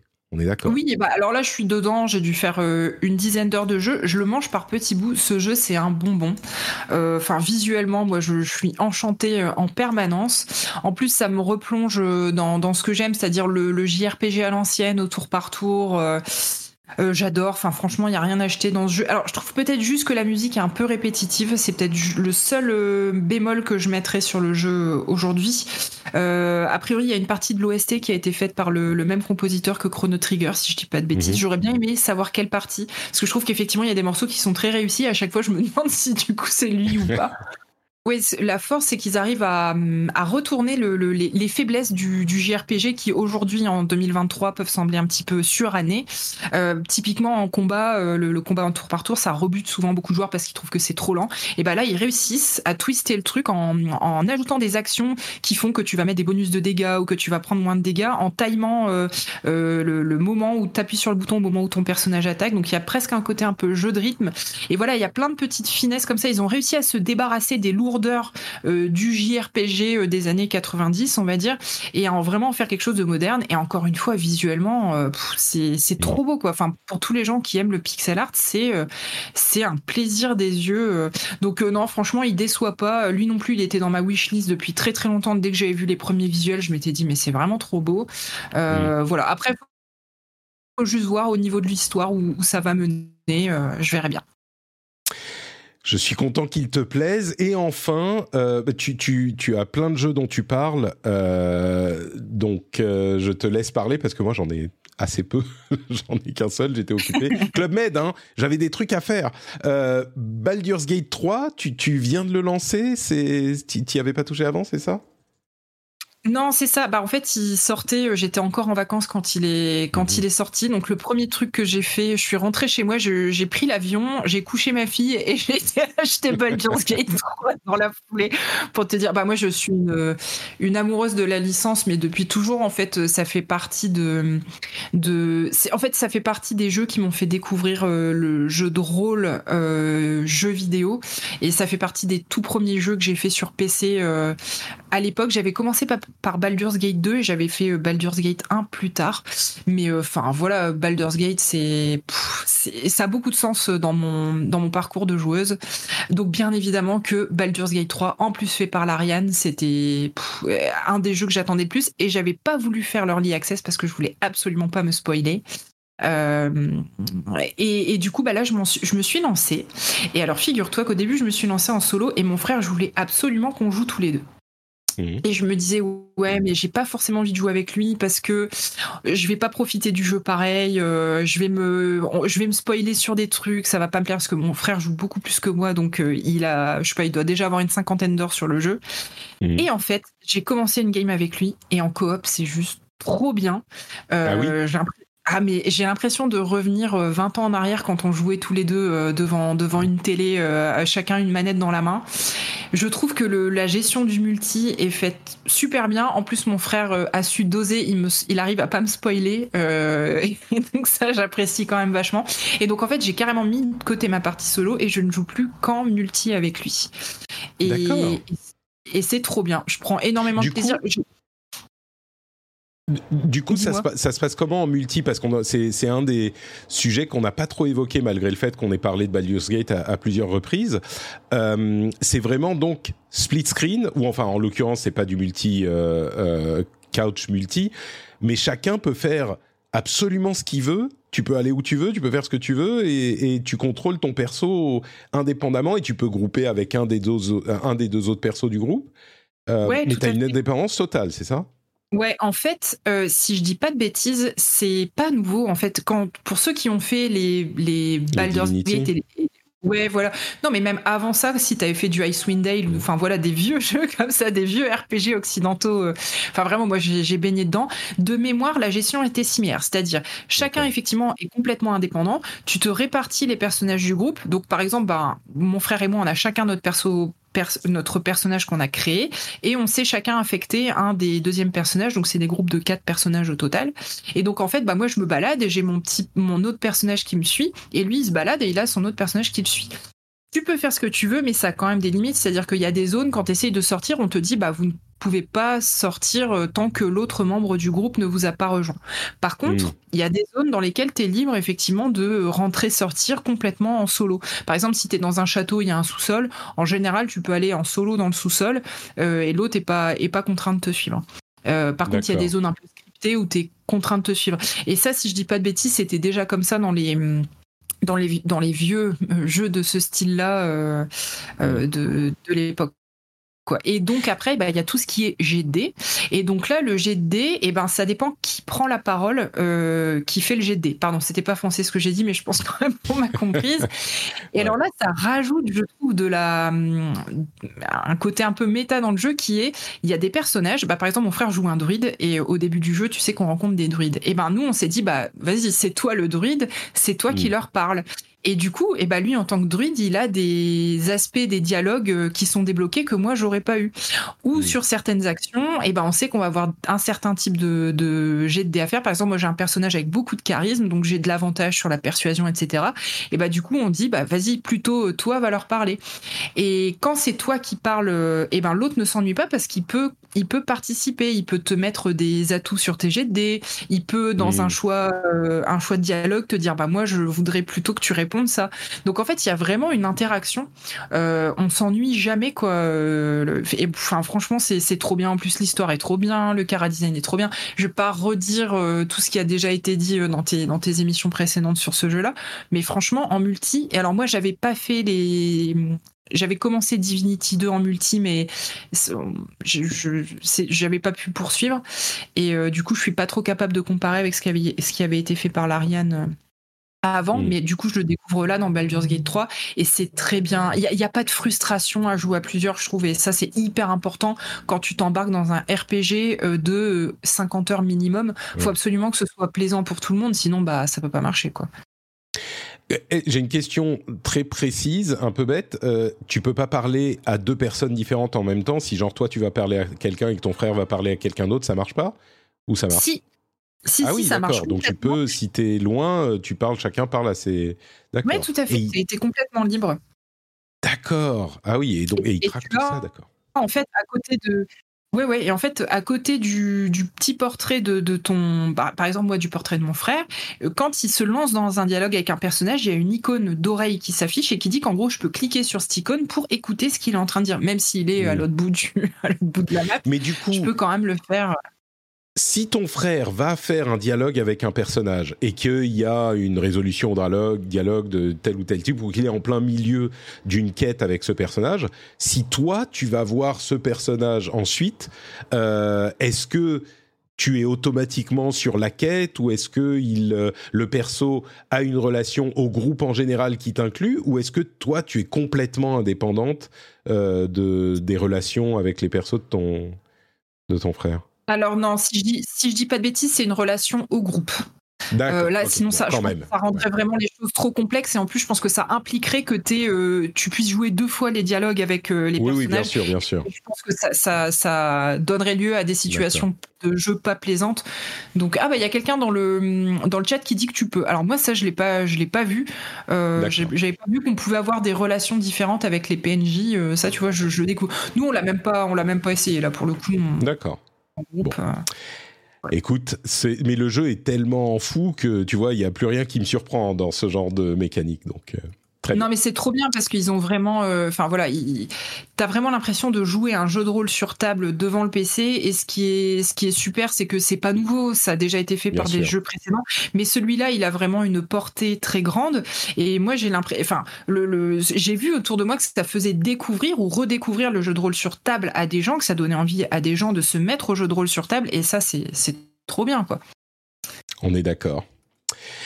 Super, et ben Baldur's Gate 3, euh, encore un... ça, ça sent le gothique quand même. hein. Je sais qu'il y a Zelda à côté, mais moi je commence à me dire que c'est peut-être Baldur- Baldur's Gate qui va, qui va le choper.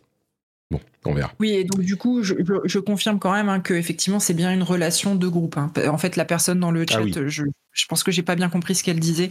Et euh, tu peux effectivement rejoindre une conversation, mais tu n'as pas d'impact sur la conversation. Oui. C'est pas qu'il y a deux, deux relations, enfin une relation par personnage. C'est chacun, les NPC ont une relation au groupe et, et pas avec chaque personnage. Ou... Ok. C'est ça. Euh, super, bah merci beaucoup. C'est bien, t'as as été active. Euh, de mon côté, comme je disais, j'ai pas fait énormément de choses. Euh, J'étais en train de me détendre dans la piscine zen, voyez-vous, et puis ensuite euh, en train de faire des trucs à, à Paris. Mais j'ai quand même eu le plaisir de pouvoir jouer à Overwatch 2, et oui, encore une fois. Euh, mais il y a deux aspects euh, plus ou moins intéressants. D'une part, il y a une nouvelle mise à jour euh, qui offre le mode euh, Hero Mastery. Alors c'est quoi Hero Mastery? C'est qu'il y a des épreuves un petit peu de speedrun spécifiques pour euh, les différents personnages. Ils les euh, rendent disponibles un à un. Pour le moment, il y en a que trois. Il y a Mercy, Tracer et Reinhardt, un petit peu les iconiques du, du jeu. Et euh, il y aura d'autres persos qui vont arriver au fur et à mesure. Euh, genre chaque semaine, il y en a un ou deux nouveaux. Et hum, c'est un mode donc speedrun où tu as une épreuve spécifiquement euh, conçue pour ton personnage et tu dois essayer de faire tous les objectifs. Alors il faut euh, euh, tuer des ennemis, healer des ennemis dans le cas des healers, euh, ra- ramasser des petites pièces et donc il faut trouver le parcours euh, optimal pour ton ton run. Il y a trois niveaux différents par personnage, donc trois parcours différents par personnage. Euh, et il faut donc choisir. euh, Alors là, je fais tel run et puis t'optimises, t'optimises. Vers, bref, c'est une sorte de euh, une sorte de speedrun. Et par où je passe et à quel moment je tue quel perso et puis tu finis par optimiser genre combien de, de, de de balles je tire sur mon clip pour avoir là tel moment et tel truc c'est assez bien fait, franchement. Euh, c'est même très bien fait, c'est très fun. Euh, et donc j'ai testé un petit peu ça et j'y ai pris euh, pas mal de plaisir. C'est assez cool. Et au-delà de ça, bah en fait, je l'ai testé. Ici, j'ai pas une machine, j'ai pas de machine vraiment pratique pour pour Overwatch. Sauf que j'ai la fameuse Rogalai, dont je finis par vous parler régulièrement, hein, parce que je m'en sers régulièrement. Et euh, je répète, y a, on me demandait dans la chat room, est-ce que tu as un avis, euh, est-ce qu'elle te plaît ou pas? J'en ai parlé, mais peut-être pas, j'ai peut-être pas fait un, un avis concis euh, sur la, la machine. Euh, moi, je l'aime beaucoup. Les avantages sont tous ceux que vous pouvez imaginer, je vais en donner encore un. Les désavantages, en fait, c'est que c'est Windows, donc faut mettre à jour sous Windows. C'est un petit peu plus compliqué à utiliser, même si le logiciel euh, de gestion des jeux euh, Armory Crate, le truc de euh, Asus, fonctionne plutôt bien, mais il y a quand même des mises à jour à faire sur Windows. Et l'autre souci, c'est la, la batterie. Euh, qui est quand même qui vous donne en fonction des jeux, on va dire pour les gros jeux, deux heures, c'est pas mal, mais c'est les gros jeux, quoi. Mais tout le reste, j'aime beaucoup, et notamment le fait que je peux jouer à euh, énormément de, enfin tous les jeux j'ai pas à me poser la question. Euh, sauf euh, je sais pas pourquoi Starfield j'ai pas réussi à le lancer. Enfin si j'ai réussi à le lancer mais mes saves elles ne sont pas correctement importées de euh, la, la les, les, parties sur Xbox. Et donc je sais pas pourquoi j'arrive pas à le lancer. Et du coup bah bon bah j'ai pas vraiment pu jouer. Mais Overwatch, en fait, la manière dont j'ai joué, bah, à la manette, c'est pas trop mon truc, mais par contre, j'ai pour le Mac un petit euh, hub USB avec euh, l'écran, l'alimentation, tout ça, et donc je débranche le truc du Mac, je branche sur la ROG Ally, et je n'avais jamais fait ça encore jusqu'à maintenant, j'avais pas vraiment eu l'occasion, et bah ça marche super bien. Je joue en fait bah, sur l'écran un peu plus grand. Euh, et avec clavier souris et c'est juste tu branches, ça prend directement. Alors ça n'étonnera personne, hein, tout le monde euh, le savait déjà, mais c'est quand même hyper cool de pouvoir le faire. Et donc bah au lieu de jouer à d'autres jeux euh, auxquels je pourrais jouer simplement à la manette genre euh, continuer Sea of Stars ou euh, découvrir Chance of Scénar tout ça et eh ben j'ai pu continuer à jouer à, à Overwatch. Donc je suis encore sur Overwatch. Et tu gagnes quoi peu... là? C'est quoi la récompense de faire tes challenges? De de faire les challenges Oh, rien, juste le plaisir de d'être le meilleur, tu vois. Il y a des classements et de te challenger toi-même. C'est aussi, après, il y, a des, il y a un petit event où tu vas gagner des. Euh, des comment euh, Des. des il y a des, des charms, des. Euh, merde, comment ça s'appelle? Des graffitis, là. Et puis, il y a des. Des tags, voilà. Et tu peux aussi euh, gagner, si tu réussis à bien faire les challenges, tu as des petits trucs genre des, des noms pour ton nameplate et des trucs comme ça. Je crois pas qu'il y ait de skin si tu réussis tous les challenges, mais tu gagnes, oui, des petits trucs euh, cosmétiques comme tout, euh, comme tout ce qu'il y a sur Overwatch. Quoi. Ok. Et je dirais que le fait de jouer là depuis quelques semaines, euh, quand je suis retombé dans Overwatch, le fait d'y jouer tellement, euh, ça, ça change un petit peu mon avis encore sur la monétisation d'Overwatch. Euh, Au-delà de la partie PVE là sur laquelle j'étais très remonté, je dois dire que j'y joue tellement et c'est un jeu gratuit et j'ai fini le Battle Pass. Alors oui, avec le nouveau perso parce que je l'ai par le Game Pass, mais j'ai fini le Battle Pass pas la partie euh, supplémentaire là, mais le Battle Pass normal. Et donc ça fait genre deux semaines que j'aurais eu accès au nouveau perso gratuitement, même sans avoir payé le Battle Pass. Je dois dire que euh, pour quelqu'un qui y joue, bah le, le, le, modèle économique du jeu est quand même euh, hyper généreux quoi. Je trouve qu'il y a plus j'y joue, plus je me dis faut vraiment être énervé pour trouver des problèmes en général sur ce modèle euh, économique parce que tu as, accès à tout euh, quasiment gratuitement et facilement, euh, et, gratuitement, enfin totalement gratuitement.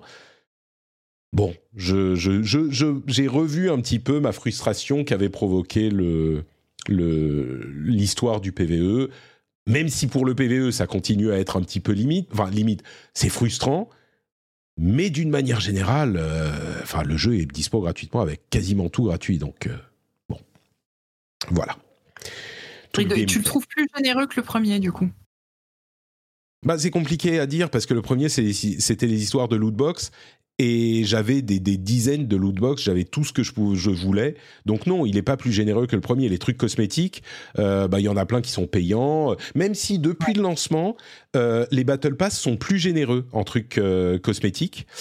Et il y a même cette euh, deux monnaies différentes. Et il y en a une que tu as sur le Battle Pass qui te permet d'acheter énormément de ce qu'il y a dans le store, enfin de ce qu'il y a dispo pour les persos, pas tout. Et puis ça prend du temps à acquérir. Donc non, il n'est pas plus généreux.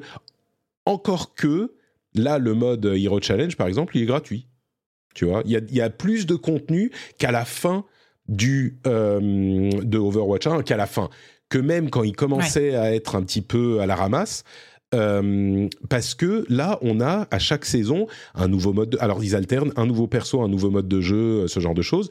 Et le nouveau mode de jeu qu'on a eu là avec cette saison, qui avait aussi un nouveau perso, il est super sympa et ça amène de la variété. Donc je sais pas, bah, le jeu d'origine était payant, même s'il y a eu plein de promos et que plein de gens l'ont eu gratuitement, il était payant. Là, il est, c'est vraiment un free-to-play, quoi. Tu l'installes, tu joues, et t'as, euh, je sais plus, 30 persos euh, dispo gratuitement, et la possibilité avec des challenges de choper les autres persos si tu veux pas les payer, ou avec le Battle Pass. Donc, je crois que, enfin, les autres persos, les nouveaux persos dans le jeu qui étaient payants le 1 étaient gratuits complètement. Tu vois, ils étaient inclus quand tu achetais le jeu.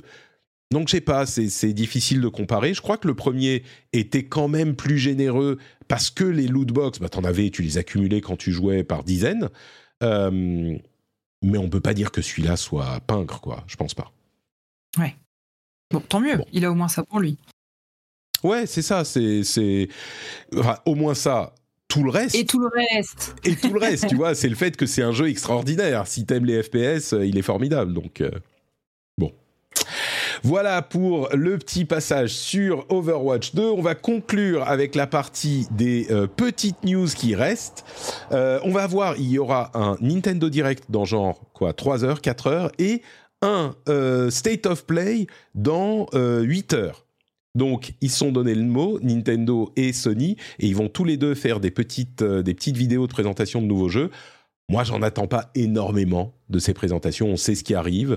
Euh, je pense pas que Silk Songs aura une date de sortie, mais on peut. En fait, à chaque fois qu'il y a une de ces présentations, euh, il y a une chance que Silk Song ait une date de sortie, sauf que euh, à chaque fois que quelqu'un quelque part dans le monde mentionne l'idée qu'il ait une date de sortie, ça réduit les chances que la date de sortie arrive.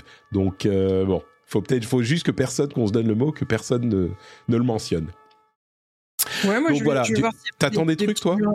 Bah, euh, rien de particulier à part euh, d'être surprise. Quoi. Je me dis, est-ce qu'ils vont annoncer des petits jeux Tu sais, bah moi, le dernier jeu sur Switch que j'ai fait, j'en parlais tout à l'heure, c'est Venba cet été. Donc, est-ce qu'ils vont euh, C'était une, une, une, bonne surprise d'un ancien Nintendo Direct. Bon, ça fait un moment maintenant, mais c'est typiquement le genre de petites annonces que moi j'attends de, de, ces événements-là, parce mmh. que effectivement, je suis pas forcément accro aux grosses licences que tout le monde attend. Donc, on verra bien. Bah, tu seras peut-être agréablement surprise, effectivement. Euh, les, deux euh, directs se concentreront sur les jeux qui arrivent dans les semaines et les mois à venir. Euh, et le truc, c'est que pour Nintendo, les sorties à venir, bon, il y a Mario Wonder, évidemment, mais on vient d'avoir un direct super long dessus. Après, c'est Détective Pikachu 2, tu vois, ce genre de choses. Peut-être le remake de Mario RPG, etc. Bon, on verra. Wario. Oui, tout à fait. Ah bah, ah bah ça, tu vois, typiquement, le jeu, pour le coup, c'est un jeu Nintendo que j'attends. On verra bien. La, la Switch 2, me dit-on dans la chatroom. Et c'est sûr, ils vont avant, tu, ah. tu, sais, les grosses sorties de les, les, ah oui. les, ventes de Noël, ils vont dire non, non, l'achetez pas, il y a la 2 qui arrive. non, mais puis là, ils ont entendu l'émission, ils ont la pression, ils vont se sentir obligés de montrer des visuels de la console. C'est clair, c'est clair. Mais non, vous inquiétez pas, ça sera très différent. Euh, Mortal Kombat 1 est dispo en Early Access aujourd'hui. Et je me suis très longtemps demandé si, enfin, Early Access, ça veut dire si vous payez la version euh, très chère qui, euh, qui, qui vous donne accès quelques jours plus tôt. Je me suis demandé si je devais le payer pour pouvoir en parler dans l'émission parce qu'il y a des, des influencers qui y ont eu accès. Et finalement, j'ai décidé que non parce qu'en fait, il est dispo que ce soir. C'était pas hier soir. Donc, on en parlera la semaine prochaine comme tout le monde. Par contre, news intéressante, euh, il y a des jeux qui vont arriver sur iPhone. Il y avait la conférence d'Apple dont qu'on détaillera dans le prochain rendez-vous tech mardi prochain. Euh, qui avait plein de trucs sur les nouveaux iPhones, nouveaux Apple Watch, etc. Mais ils ont aussi annoncé qu'il y avait des jeux qui arrivaient sur iPhone, dont Resident Evil 4, Assassin's Creed euh, Mirage. Et alors, Resident Evil 4, c'est un jeu qui est plus ancien, mais Assassin's Creed Mirage, il, arrivera euh, quelques mois après sa sortie sur euh, les grosses consoles, euh, sur iPhone. Je suis un petit peu, il y a, d'autres jeux également, Death Stranding, etc. Mais là, on parle plus d'adaptation ou de version de jeux console qui sont repensés pour une version téléphone. C'est les vrais jeux sur un petit écran. Je sais pas si ça sera forcément top et avec des contrôles tactiles, euh, je sais pas si ça sera forcément top. Mais c'est surprenant, quoi. Mirage, c'est vraiment sorti, il disait de début 2024, je crois. Non, en 2023, euh, disponible sur iPhone. Ouais, La puissance des effectivement, machines. Et... La puissance des machines. Moi, j'irai pas y jouer sur iPhone, mais qui sait, peut-être. Eh, Eska, Overwatch 2 sur iPhone. Bah écoute, j'y joue déjà pas sur mon PC, donc. euh, Non, mais je dis pas pour toi, pour moi. Je sais que toi, ça t'intéresse pas. Ah oui, Pour toi. Ah bah oui, non mais je. Enfin, Techniquement, déjà que j'ai peux- du mal à la manette. techniquement, tu peux, tu pourrais déjà le faire en bidouillant un petit peu et en branchant ton, en faisant communiquer ton téléphone avec ton PC, mais C'est vrai, c'est vrai. Et à vous avec la en, en streaming, est-ce qu'il est sur euh, sur le Game Pass euh, streaming? Non, je crois pas. Mais bientôt. Et puis il est sur, tu vois, depuis ma, ma PlayStation ou depuis la Xbox directement. C'est possible. ah bah ça voilà. Comme disait quelqu'un dans le chat, tout ce que tu peux trouver pour pouvoir jouer à Overwatch est bon à prendre. C'est, écoute, je suis un petit peu monomaniaque, euh, clairement. Je, je ne le savais pas, mais je le découvre. Euh, il y a des dizaines de jeux merveilleux qui m'attendent et moi, je, je joue à Overwatch. Euh, le 3 a confirmé qu'il ne travaillerait pas avec Reed Pop pour le 3 2024 et qu'il n'aura pas lieu au Los Angeles Conven- Convention Center en 2024. Alors, ils n'ont pas dit qu'il n'aura pas lieu, mais par contre, ils ont dit mais on se réinventera en 2025. Au bout d'un moment, enfin, c'est comme la Switch Pro, tu vois, ou la Switch 2. Au bout d'un moment, à force de le dire tous les ans, ils vont finir peut-être par avoir raison, mais je me demande si on a raison de leur euh, faire confiance encore ou de les croire. Est-ce qu'un jour il reviendra?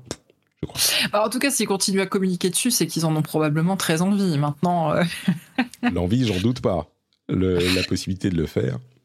C'est, c'est du coup, ça laisse euh, la place à Jeff Keighley pour son Summer of Games, qui n'est pas grand chose d'autre qu'un label, hein, donc euh, c'est, c'est pas, c'est pas vraiment quelque chose. Mais, mais du coup, est-ce que l'année prochaine, enfin en 2024, on va arrêter de dire le, le Note 3 ou le Non 3 et on va commencer à dire le Summer of Games ou euh, l'été des conférences ou je sais pas, mais le 3 devient moins euh, cohérent à utiliser comme nom. ouais, c'est clair.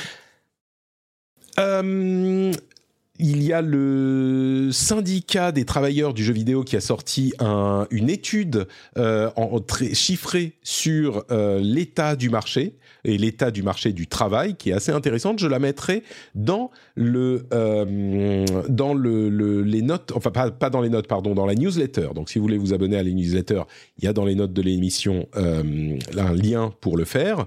Il y a plein de choses hyper intéressantes sur la, démographie, les profils euh, de- des travailleurs du jeu vidéo. Plein de choses très intéressantes que je vous engage à aller regarder.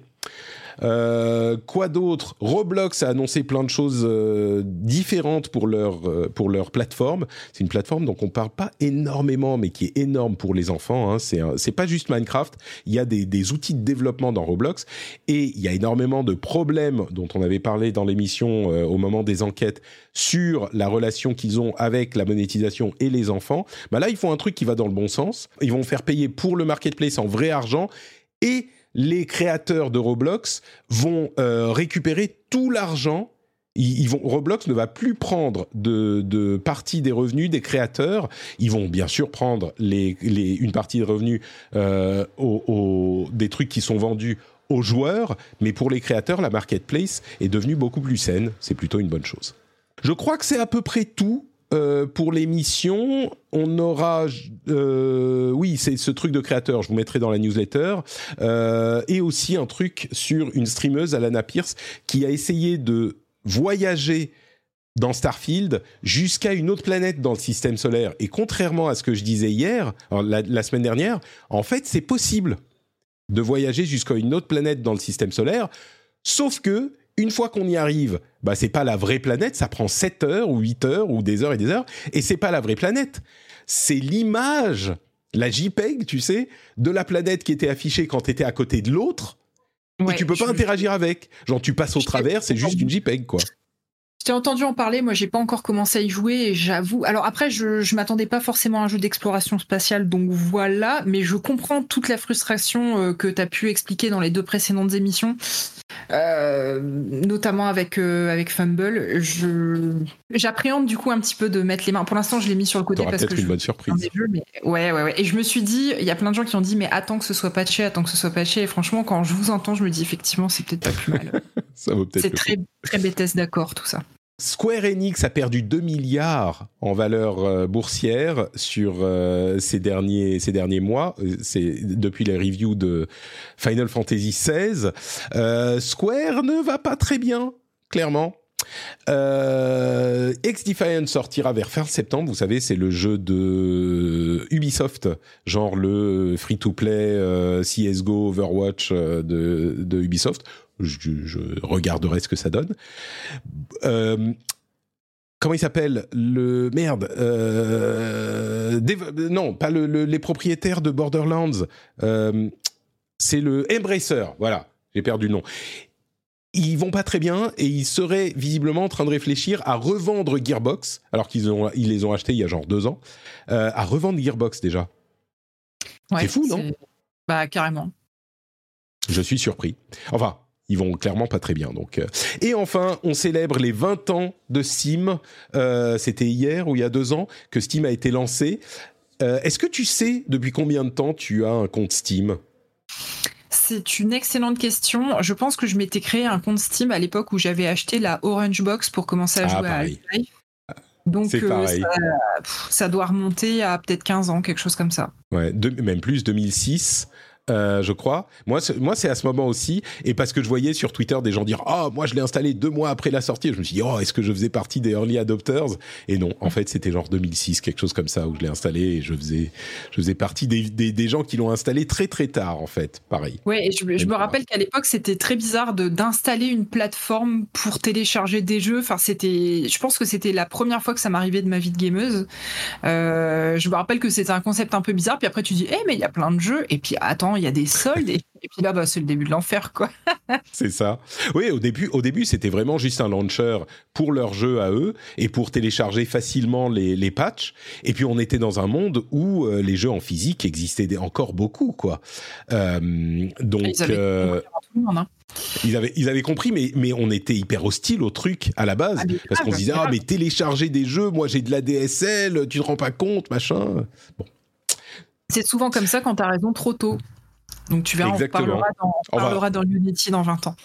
ouais, je sais pas si je sais pas s'ils ont eu raison trop tôt. Hein. Ils ont eu raison au bon moment et ils ont ils étaient juste là, juste un tout petit peu en avance. Et 2006, euh, j'étais déjà en j'étais déjà en, pas en fibre mais en câble. Donc ça allait, ça allait quand ah, même. Moi, j'avais la DSL en 2006, ouais. Eh oui, j'imagine bien. C'était le cas de la plupart des gens. Merci Eska, un très bon moment passé en ta compagnie malgré les micros déconnectés et euh, les mésaventures auditives. Euh, est-ce que tu peux nous dire oui où on Oui, j'allais dire, je pense que euh, depuis toutes ces années, c'est bien la première fois que je te vois avoir un, problème technique en direct. Donc, je me félicite que ce soit pas moi cette fois. Et du coup, où on peut me retrouver? C'était ça ta question. C'était ça. Et ben, on peut me retrouver sur X. Twitter, escarina underscore. Euh, ici, tous les deuxièmes jeudis du mois. Euh, euh, tous les mois aussi, à peu près, sur Super Gamerside. Là, on reprend, on a notre rentrée demain soir, figure-toi. Euh, et puis aussi sur Kiss My Geek, donc euh, le site. Euh, alors je vais pas parler d'actu parce qu'on est malheureusement très peu actif en ce moment, mais de temps en temps on balance un test. On a encore balancé un test de Disney Illusion Castle il, y a, il y a quelques jours. Donc donc voilà, si vous voulez lire des petits papiers de qualité de par des gens qui n'en sont pas moi, et eh ben Kiss My Geek. des papiers de qualité par des gens qui n'en sont pas. J'aime beaucoup la formule, même si. Pas moi. Ah, pas moins, d'accord. J'allais dire, j'aime beaucoup la formule, même si elle, elle me semble un petit peu, euh, comment on dit, self-deprecating. Mais euh, d'accord, par des gens qui n'en sont pas moins. kissmygeek.com. Merci Eska et le lien vers ton compte Twitter sera dans les notes de l'émission, évidemment. Pour ma part, c'est notre Patrick un petit peu partout. Hein. Vous pouvez suivre mes aventures sur les réseaux sociaux. J'ai même mis des, une photo des oliviers sur Instagram. Donc, euh, si vous voulez voir ça, vous pouvez y aller. Vous pouvez également nous rejoindre sur Discord. On s'amuse bien, on est des gens sympathiques et c'est un endroit agréable d'Internet, contrairement à d'autres endroits de l'Internet. Euh, et vous retrouvez également sur Twitch tous les jeudis midi le rendez-vous jeu enregistré en direct et tous les mardis midi le rendez-vous tech. Et quoi d'autre? Bah Patreon Patreon Comment peut-on oublier Patreon? Ça fait deux fois que j'oublie Patreon. Patreon je vous ai dit Patreon, patreon.com slash rdvjeux. Si vous voulez soutenir l'émission, c'est pas juste le meilleur moyen, c'est à peu près le seul moyen. Bon, après, vous pouvez dire à vos amis que le rendez-vous jeu, c'est sympa, etc. Mais patreon.com slash rdvjeux, c'est le moyen de soutenir financièrement. On vous remercie très chaleureusement de faire partie de l'équipe qui permet à cette émission d'exister. On vous fait de grosses bises et on se retrouve dans une semaine pour un nouvel épisode. Ciao, ciao